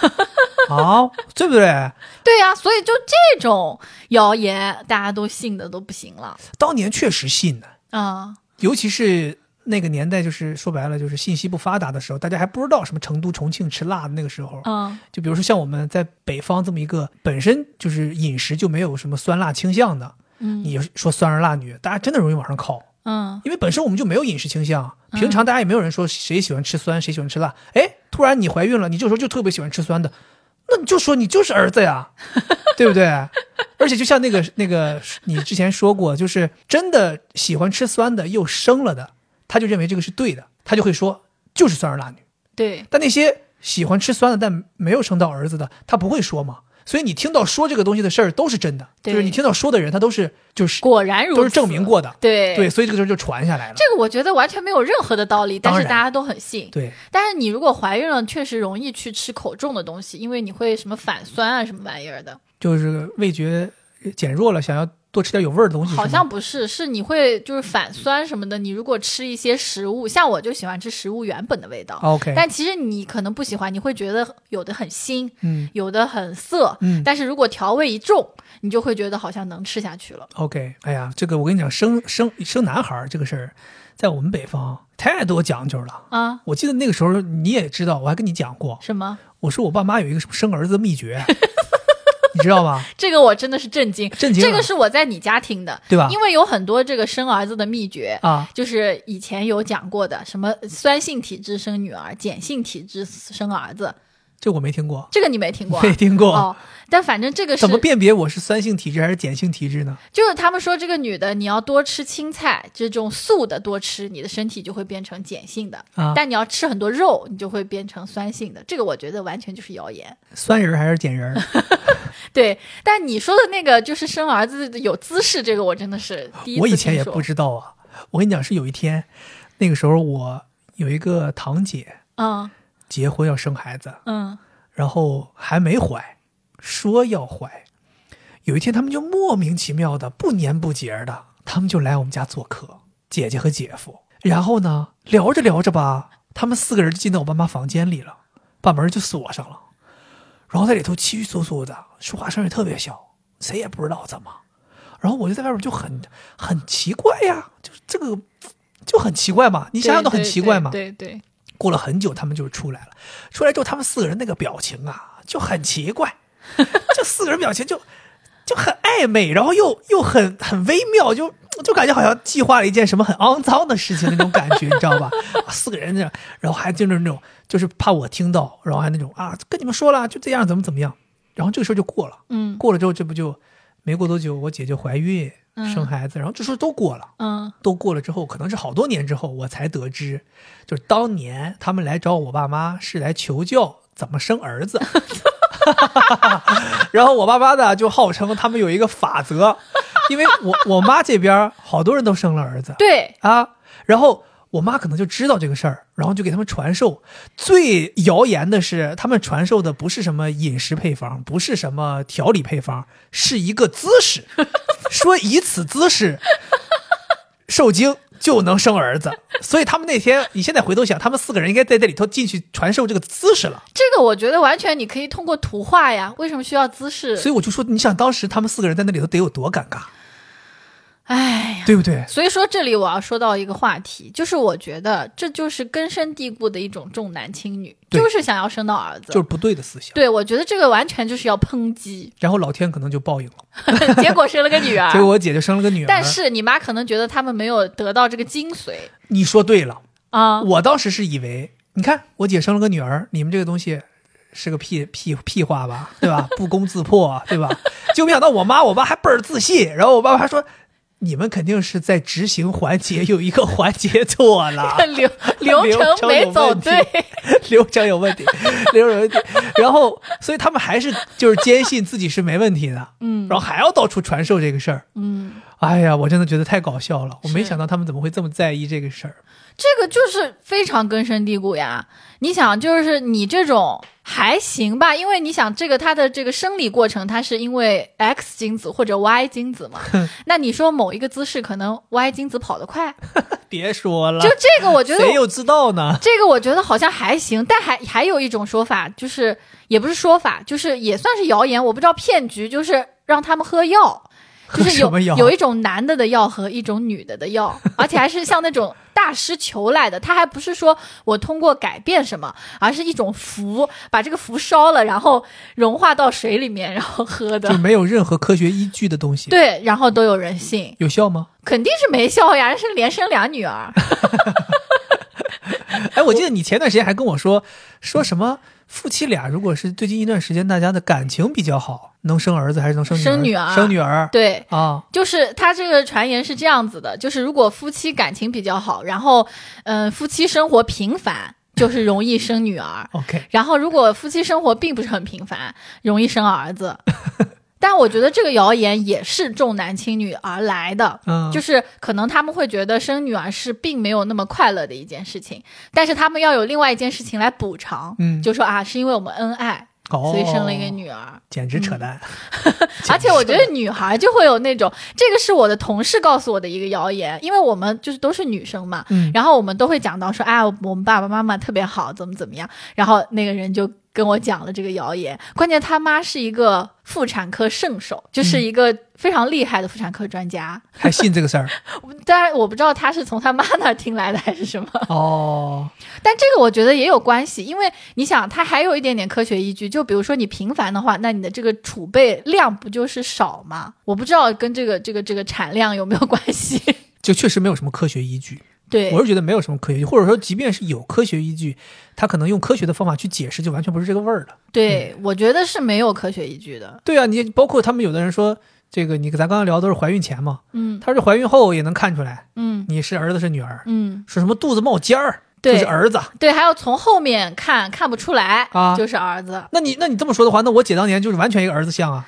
我姐那肚子就是没跟你说吗？我姐那怀孕到快临产的时候，还可以在家里头蹲在地上擦地，就完全看不到肚子，对从后边看的腰都没变粗，最后结还果是女儿。 对，所以对啊没什，么还可以有依据。还有说什么妈妈的鼻子如果变大了的话是生儿子，还有说妈妈如果变丑了的话是生儿子。然后这个变丑生儿子还有科学依据，它后面有解释的，说是因为呃男孩他的激素是雄性激素，所以他会跟这个女生女女人需要的是雌性激素嘛，说产生对冲，所以你就会哦变丑。我的妈呀！我感觉大家其实现在造谣的人，或者说大家为了语语言这个东西，嗯已经就是还是做了挺多功课的，嗯， 但这种话都能讲出来。还有一种说是跟进化相关的，嗯，说这个两个人会生出家里面更聪明的那一方的反向的性别。就比如说咱俩是我比较聪明，那我们就会生儿子，嗯，跟我相反的。哦，但如果我们俩你比较聪明，就会生女儿。哦，，对，天哪！这肯定也是一个无稽之谈， 我觉得。哎，我我跟你讲，我我还有一个就是备受这个无稽之谈，就这种谣言的祸害，嗯我的人生就被祸害完了。嗯就是我妈在怀我的时候，他们说我妈缺铁，嗯要我妈补铁，嗯然后我妈说怎么补铁，他们说吃菠菜补铁，于是我妈在怀我的时候就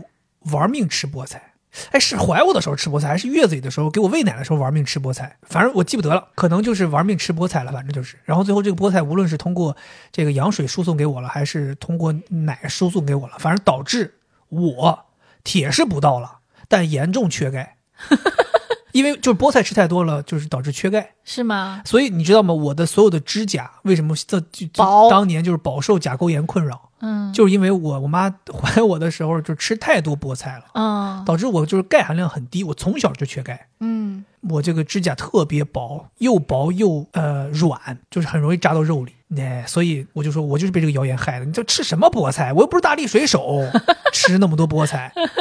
对，但你说的这个谣言，那就这种谣言就多了去了。比如说你这种还稍微有点这个依据，你吃什么就输送给孩子嘛。啊有的说就是你要看漂亮孩子的照片，然后你就会长得像那个孩子，哦听过，听过，听过，这哎好看个我听过，这个我听过。所以为什么中国那那几年有那个就是那种婴儿插图的挂历，我给你 送关键这种谣言到底是怎么出来？怎么可能呢？啊，对吧？啊，我这个，那我要是天天看长得漂亮的明星，那我孩子长出来是明星吗？对不 对？关键如果你是一个黄种人，你看那种欧美外明星、外国小朋外友，国小孩 儿，对啊，就包括是有些时候是胎教、嗯听音乐什么的，我觉得这个可能还多多少少有点科学依据，嗯，但你就更单纯通过看改变肚子里孩子长相， 有点太那个顶多就是说你看这些，你心情好哎，啊，对吧？对，对。然后我之前小时候有有一个，就是我外婆，嗯，她说她就关于我外婆的谣言，她说她有这个胎梦能力。你外婆有胎梦能力，，对，她说，嗯，我妈怀我生我的时候，快要生的时候，她梦到的是一盆开得很旺盛的菊花，跟你有什么关系？就花嘛，花就是代表着女孩儿。然后为我什么要俩强调是菊花，不知道，她就是说是菊花。 哦， 然后生我这个大弟弟的时候，啊他说他梦到的是茄子， 然后我小弟时弟效，性也太强了。我小弟弟他梦到的是黄瓜我。刚刚就想说， 你哎，你外婆是是说说马后炮吗？是后来说的吗？具体我不知道，但是哦我们不是后面又有一个妹妹嘛？对那个妹妹现在才读读小学，就很小，嗯那个时候大家都知道她。肯定是谣言，就说我外婆是在撒谎，所以这个小女孩还没有生之前，就每嗯问每天都问我外婆：“啊你梦到啥？梦到啥？”啊 就是跟她搞笑嘛。所以后来你外婆说了吗？她没有，她没有。她肯定也知道自己是在造。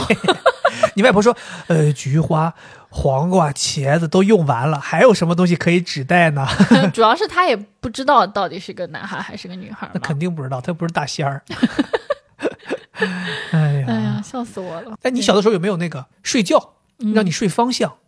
南北头，是吗你？知道吗？不知道，就说小孩儿不能够仰着睡，哦会平扁躺头会 扁，我们叫南北头。嗯对，然后你要要侧着睡，嗯脸儿才好看。嗯嗯嗯，你知道吗？这个我一直以为是个谣言，但是后来我为什么相信它不是谣言了？是因为我看了一个视频，那个视频是一个就父父母抱着他刚出出生不久的婴儿去医院看病，那个小孩头就扁的要 命，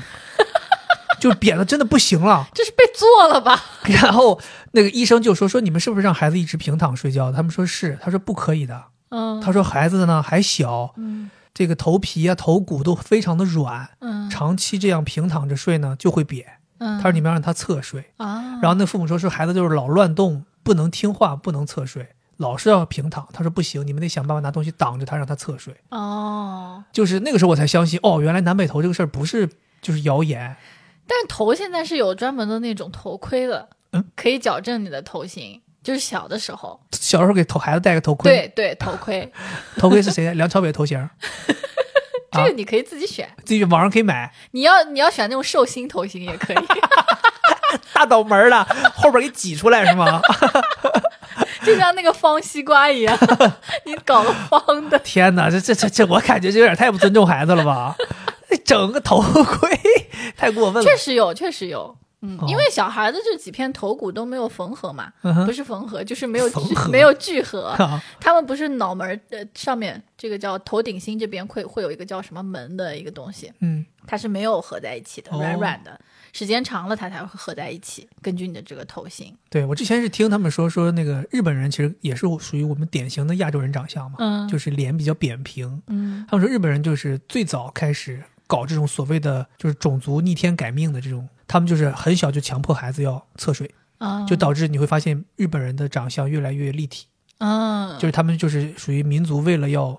跟欧美接轨，他们就硬搞这个事儿，还挺挺屌的，所以木村拓哉肯定小时候是侧睡的，是吗？我觉得木村拓哉其实还没有特别嗯欧我美觉脸得吧，他挺立体的，他立体，但他没有很欧美脸。嗯其实你看有一些那种日本的，金城武哇，嗯金城武是金城金城武是咱们中国人，啊，是吗 都？啊台湾人金城武是正经中国人，是吗？怎么的？他可能是混血吧？啊啊、哎，咱这个别乱讲，好好好好，谣言谣言啊谣言谣言谣言，哎，咱这这挺好的，以后再就说到什么错的事儿，咱就说谣 言。对对对， 来，呃。接下来最后一部分啊，嗯最后一部分我们还有一些谣言是我觉得也是挺常见的，是是是，就是跟这个迷信、嗯风水嗯有关的、嗯啊，有好多从小就被父母禁止做的事儿，但是你嗯一直都想不懂，是对你最后只能把它归结为就是迷信，是或者说觉得是是风水不好。是那比如说我们最常见的，说家里头有镜子的，嗯镜子不能对床，嗯镜子不能对门，嗯，这个你们小的时候经历过吗？有有有经历过， 但我发现你知道吗？就是在父母告诉你镜子不能对床，镜子不能对门的时候，那个年代的装修风格特别喜欢在家里面装镜子。我记得你家那个餐厅有一面特别大的镜子，我家那个当年就一进门，目之所及，所有平面全是镜 子，所以当时我就好奇啊，你既然这么在意镜子不能对门，镜子不能对床，那你家里少弄点镜子，对啊，对吧？但有镜子可以显大嘛？哦，合理，嗯我没想到这一点，嗯对。所以我还特意查了查，为什么镜子不能对床，镜子不能对门？反正就说，就其实就是一个风水上的一个讲究。嗯，没什么科学依据。然后一般的人就是有几种说法，一种说法说什么镜子里有这种来自其他维度的射线，对是对人身体不 好。然后另一种说法是什么镜子摄人魂魄，然后什么对还有什么镜子里有什么镜神，然后会走会走出来怎么怎么，你听到这些解释就觉得都是不合理的，所以你最后只能说它就是迷信。我是觉得镜子还是会让人觉得有点恐怖的，就比如说你晚上睡觉，镜子对着床，啊，然后你迷迷糊糊的起来，真容易被吓一跳。我跟你说，我晚上自己一个人出来上厕所，一洗个手什么的，然后我看到这个镜子里面我自己，真的会被吓一 跳，好恐怖。 这个可能是个合理的理由。对，就是不能对床，我觉得就是他怕你人晚上睡得不精神的时候，一下起来自己吓自己一跳。真的，那你对着门门一打开，你就看到镜子里有个人，虽然那个人是哦你， 你还是会吓一跳，以为家里 有人。可能吧。 但是你知道，我听到还有一种说法，就是说那个、说镜子不能对家里的入户门，嗯，你知道是为啥？不知道。就是说入户门是有门神嗯和财神的。嗯，如果你的镜子对着入户门，镜子里有镜神，说镜神会把门神和财神吓走。我想说，简直他们那个元宇宙，他们那个宇宙真的还是挺说的挺玄乎其神的。神的胆子不大呀。 对啊呀、你想，有的时候我就好奇了，就是我有的时候吧，跟我爸妈说，我说我怕鬼，小的时候说我不敢一个人睡，怕鬼。他们又告诉你说这世上没有鬼，嗯但他们又信这个世上有财神和门神，嗯，有敬神，有神没鬼嘛，嗯这不挺对的吗？你就替他们着不得到这个程度吗？ 对吧？然后包括还有一个说法，就是说那个厕所门，嗯说厕所门不能对好多东西，嗯说厕所门不能对入户门，厕所门不能对卧室门，嗯厕所门不能对厨房门，厕所门不能对餐厅门，等等。我的天哪，我就觉得厕所门太难了，厕所要不干脆厕所不要门得了， 从那个顶上进去。就做一个窗，大家就从窗户进出。对这个厕所这个事情，确实也是，好像就是他们觉得厕所是一个污秽的地方，对，对，然后就容易阴气重，其实我查他们是说怕细菌哦，是吧？进来，哦，但你有那么可怕吗？那手机上面细菌不是说比马桶还多吗？哎，这是不是个谣言啊？说什么手机因为电池发热，所以这个手机这边很容易滋生细菌，说一个手机上的细菌比马桶里面的还多。是吗？我之前听的是说毛巾上的细菌比马桶还多，现在听起来感觉马桶是个干净地儿啊。以后要不就舔马桶吧， 对吧？你想想，我觉得好像大家一说到细菌多少，就该跟马桶对比，马桶招谁惹谁了？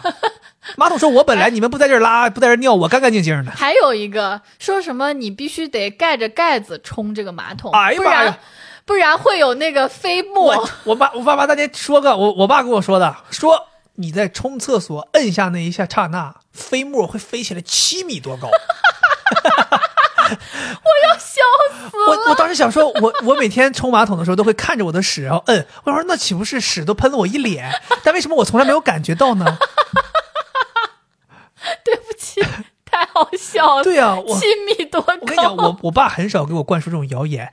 只要是他灌输的都非常好笑。他这个是在哪个书上看的？不知道啊，就故像事会，就像他当年跟我说冰淇淋是之一最垃圾的食品一样，就我觉得很好笑呀。我笑的眼睛都出来了，真的啊不是眼泪都出来了。我靠，真的我都不知道。所以你说，那我想知道，那冲马桶的正确姿势是什么呢？摁了还赶紧跑吗？关键是你去公共厕所那种蹲厕也没有办法跑呀。 而且你经常有的时候那种赶应子，你正在那儿蹲着还在那儿拉呢，他就冲 了。对，哎我的妈呀！我突然觉得好脏 啊，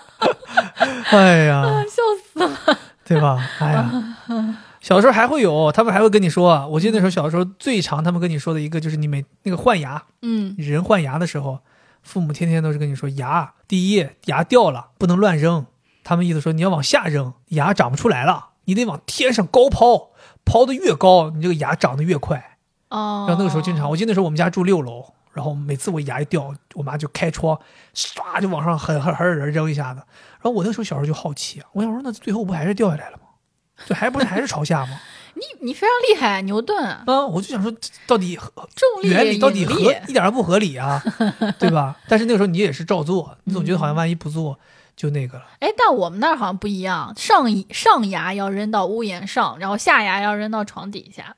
哦，是吗？你们有这个讲究？对，哦，我是觉得这个很像是就是孩子牙掉了嘛，他要么就是说不小心磕掉了，或者是反正总总归是不舒服。啊，那父母可能为了跟你玩一下，然后跟你就是这个叫安慰你一下、逗趣，然后就有这样一个环节，让你遗忘掉牙掉了这么痛苦的事儿。转移注意力，对然，后也合理，也哦合理。嗯对嗯而且那时候告诉你说牙不能舔，嗯嗯嗯， 说长不舔出来会 歪，会 歪。那个哎关是键真的还有这个关是真的，关键还有说让你舔回来的，就长歪 了。我哦爸说你就这样把它舔回来。好像我觉得好像这个可能是真的吧，因为感觉好像确实你有外力，但我也不确定，你有外力有这么强吗？这个你得一直舔才行。哦，哦，嗯，还有一个我觉得就是好像大家都知道的，就是你不能在屋里面有廊檐的地方撑伞，说会长不高，这我没听说过。你没听过啊？我们那边我们大连很少下雨，啊、我们那儿就有，哦 就跟小孩说你不要在屋里面撑伞。我不知道为什么，可能会觉得有两层东西在你头上，所以你就长不高吗？哦，我们没听说。我们说小的时候说会变矮的是要跟我们说，就是小的时候不能压，就举杠铃什么这种事儿不能哦干。哦哦，那这个可能说确实说会变变矮矮，嗯，然后说不让你倒立是会变 矮，倒立会变矮，我感觉对这个有点假反正那时候就有一些就是会影响你说会变矮的，哦。对，就是这些。哎但还没有打伞这个事儿，我们没听说，我们没听说，你们可能有。嗯嗯，然后还有一个跟这个远近有关的，就是爸妈会说，呃，筷子，你这个筷子握在哪儿？就是有有人握筷子很靠前，有人握筷子很靠尾巴。他们说就是握得远的，以后会跟比较远的人结婚。然后握得近的就会在家附近结婚，对的，小的时候一直跟你说，嗯就是说，哎，就像有时候吃饭上他们长辈都不光父母，一看你就说你要握得近的，这孩子将来找媳妇儿就在门门这个同一个城市，或嗯者就在家门口。然后你要是弄得远的，说啊，你将来这这找对象肯定是离你很远的。你算是握得近还是握得远啊？我小的时候就是因为怕这件事儿，嗯、我就是一个中庸主义者，所以我故意就握在一个特别中间的位 置。我也是就我，心想说，这你说不来，说说不了我啥了吧？嗯，对吧？就是你我握远说我找人远，你握近说我找人近，我握中间儿，那对吧？你就没什么可说的了。 我就不希望他们说的说这个事儿，我觉得这有什么关系呢？啊，对呀、对呀、所以这个为什么他们会信呢？我都不懂。不懂。嗯，而且这个事情就是你完全控制不了呀， 又不是说这都不是什么天注定的事，我感觉他们可能就是为了找个事儿聊两句吧，啊，就是有个话头儿吧，对不对？嗯，好吧，对啊，跟筷子这个我跟你讲也有很多，嗯你们小时候不知道有没有嗯说不允许杵筷子，哦哦哦，对，说不能杵筷子，对尤其是不能把筷子杵在米饭米中饭间，中间，嗯嗯对，小时候不懂啊，嗯小嗯时候筷子不齐了，我杵一下怎么不行吗？嗯，后来他们跟你说是因为什么，有点像是那种上香嘛，就不吉利嘛。。对对对，但是你知道这个事儿有个什么问题？就因为小孩不能杵，筷子不齐了之后，拿牙给怼齐，所以好多小孩就是这门牙都是 歪的，就是因为刚长出来新牙就怼老怼筷子，老怼筷子，哦，最后就把牙怼歪了。啊反而你想想，我真的觉得得不偿失。嗯嗯，这楚楚怎么了？嗯对不对？嗯那小孩牙都怼歪了。是对我们还有跟筷子有关的，还有个搞笑的，就是你吃筷子不是不是吃筷子，就是你吃饭的时候不是筷子往嘴里送，嗯不是得得抽出来吗？嗯有的时候你可能一下子咬住了某一只，抽出来的时候只有一只筷子了，嗯，这个时候我们就认为家里要来客人，天哪，这都是什么占卜？真的没有任何道 理，没有任何道理，而且有的人还挺高兴，就一吃看呀哎呀，家里要来请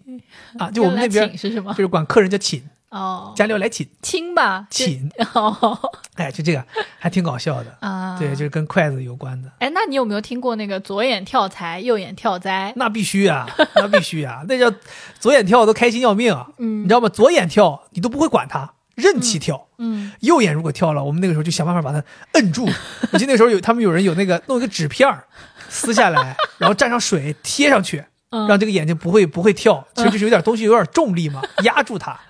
对但左眼跳没有人管，让它跳。啊，对，甚至有的人左眼跳的时候去买彩票，哦，真的就大，我觉得肯定很多人很信这个事儿，哦，现在都没有，有了。嗯而且我觉得是不是那两年大家就是视疲劳比较严重啊，经常左眼跳右眼跳。现在这两年我感觉我好久都没有过我眼也皮我跳也不了。怎么跳，对，对，跟这个还有关的是打喷嚏。我们那儿有一句就是就是要说这个绍兴话的啊、嗯叫嗯、呃一贼泥磨三鸡果，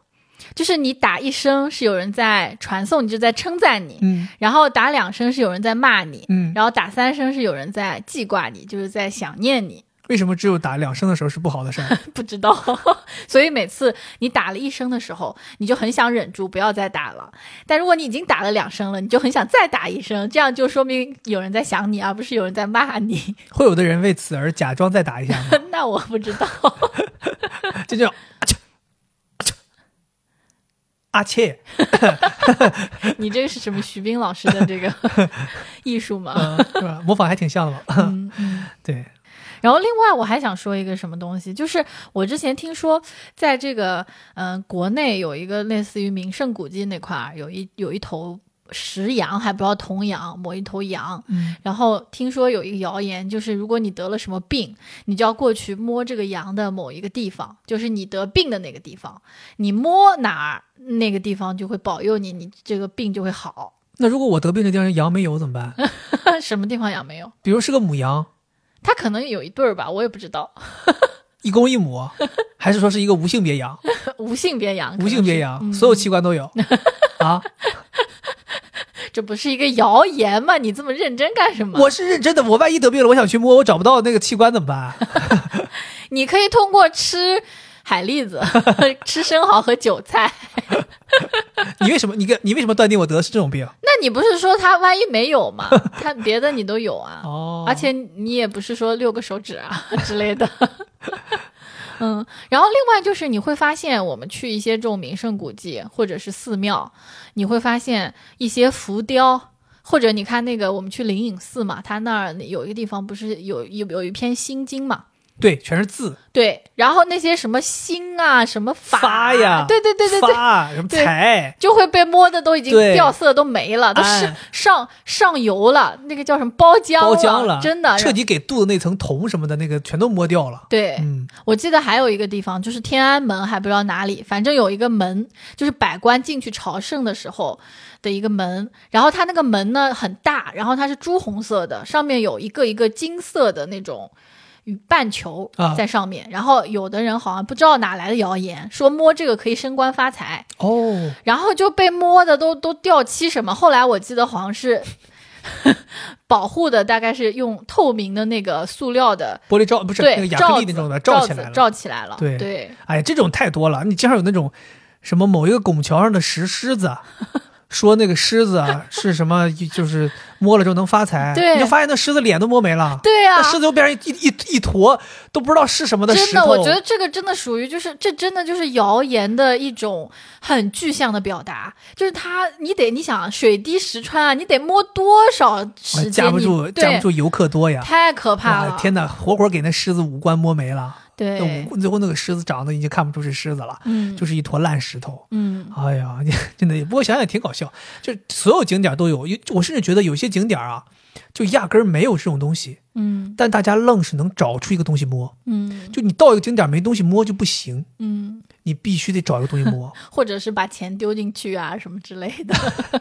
寺庙嘛，就定在往那个香炉里头丢嘛。对啊呀、还有就是往那个水池子里面，比如说有一只鳖呀、什么，你要扔到它的这个头上、呀背上对呀、啊嗯，对，反正就大家就是感觉就是一定要找一个东西寄托一下，嗯，对，也能理解，是，但我觉得大概率没有什么科学依据，嗯或者说就是个谣言嘛。嗯行吧，我们这期节目就聊这么多，应该算是我们两个人呃冥思苦想啊，就是把我们这辈子听到过的谣言能总结的基本都总结了。对对对，对，就像刚才惠子开头说的，肯定有很多人，就其中有很多条应该都听过，是甚至可能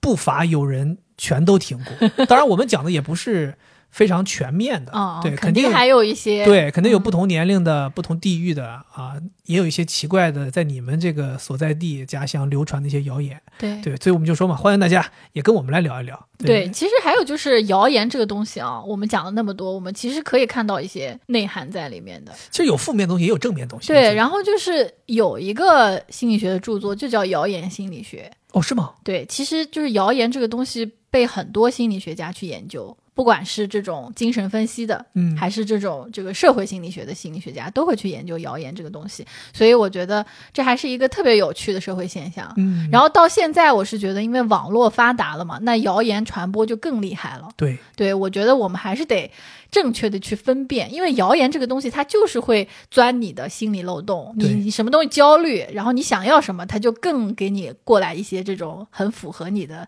需求的这种谣言。对就我们还是要明辨是非。对，所以嗯你刚才提到，就是说网络发达，谣言传播的猛，但同时想要辟谣，我们的渠道也变多了。嗯，所以我觉得任何事情一旦就是它要涉及到让你去相信，大家都要三思，然后尽可能的去通过更多的渠道去搜索一些信息来对判定它的真伪，对，不要说这个东西听风就是雨。是对，行吧，我觉得呃，我们这个年龄的人。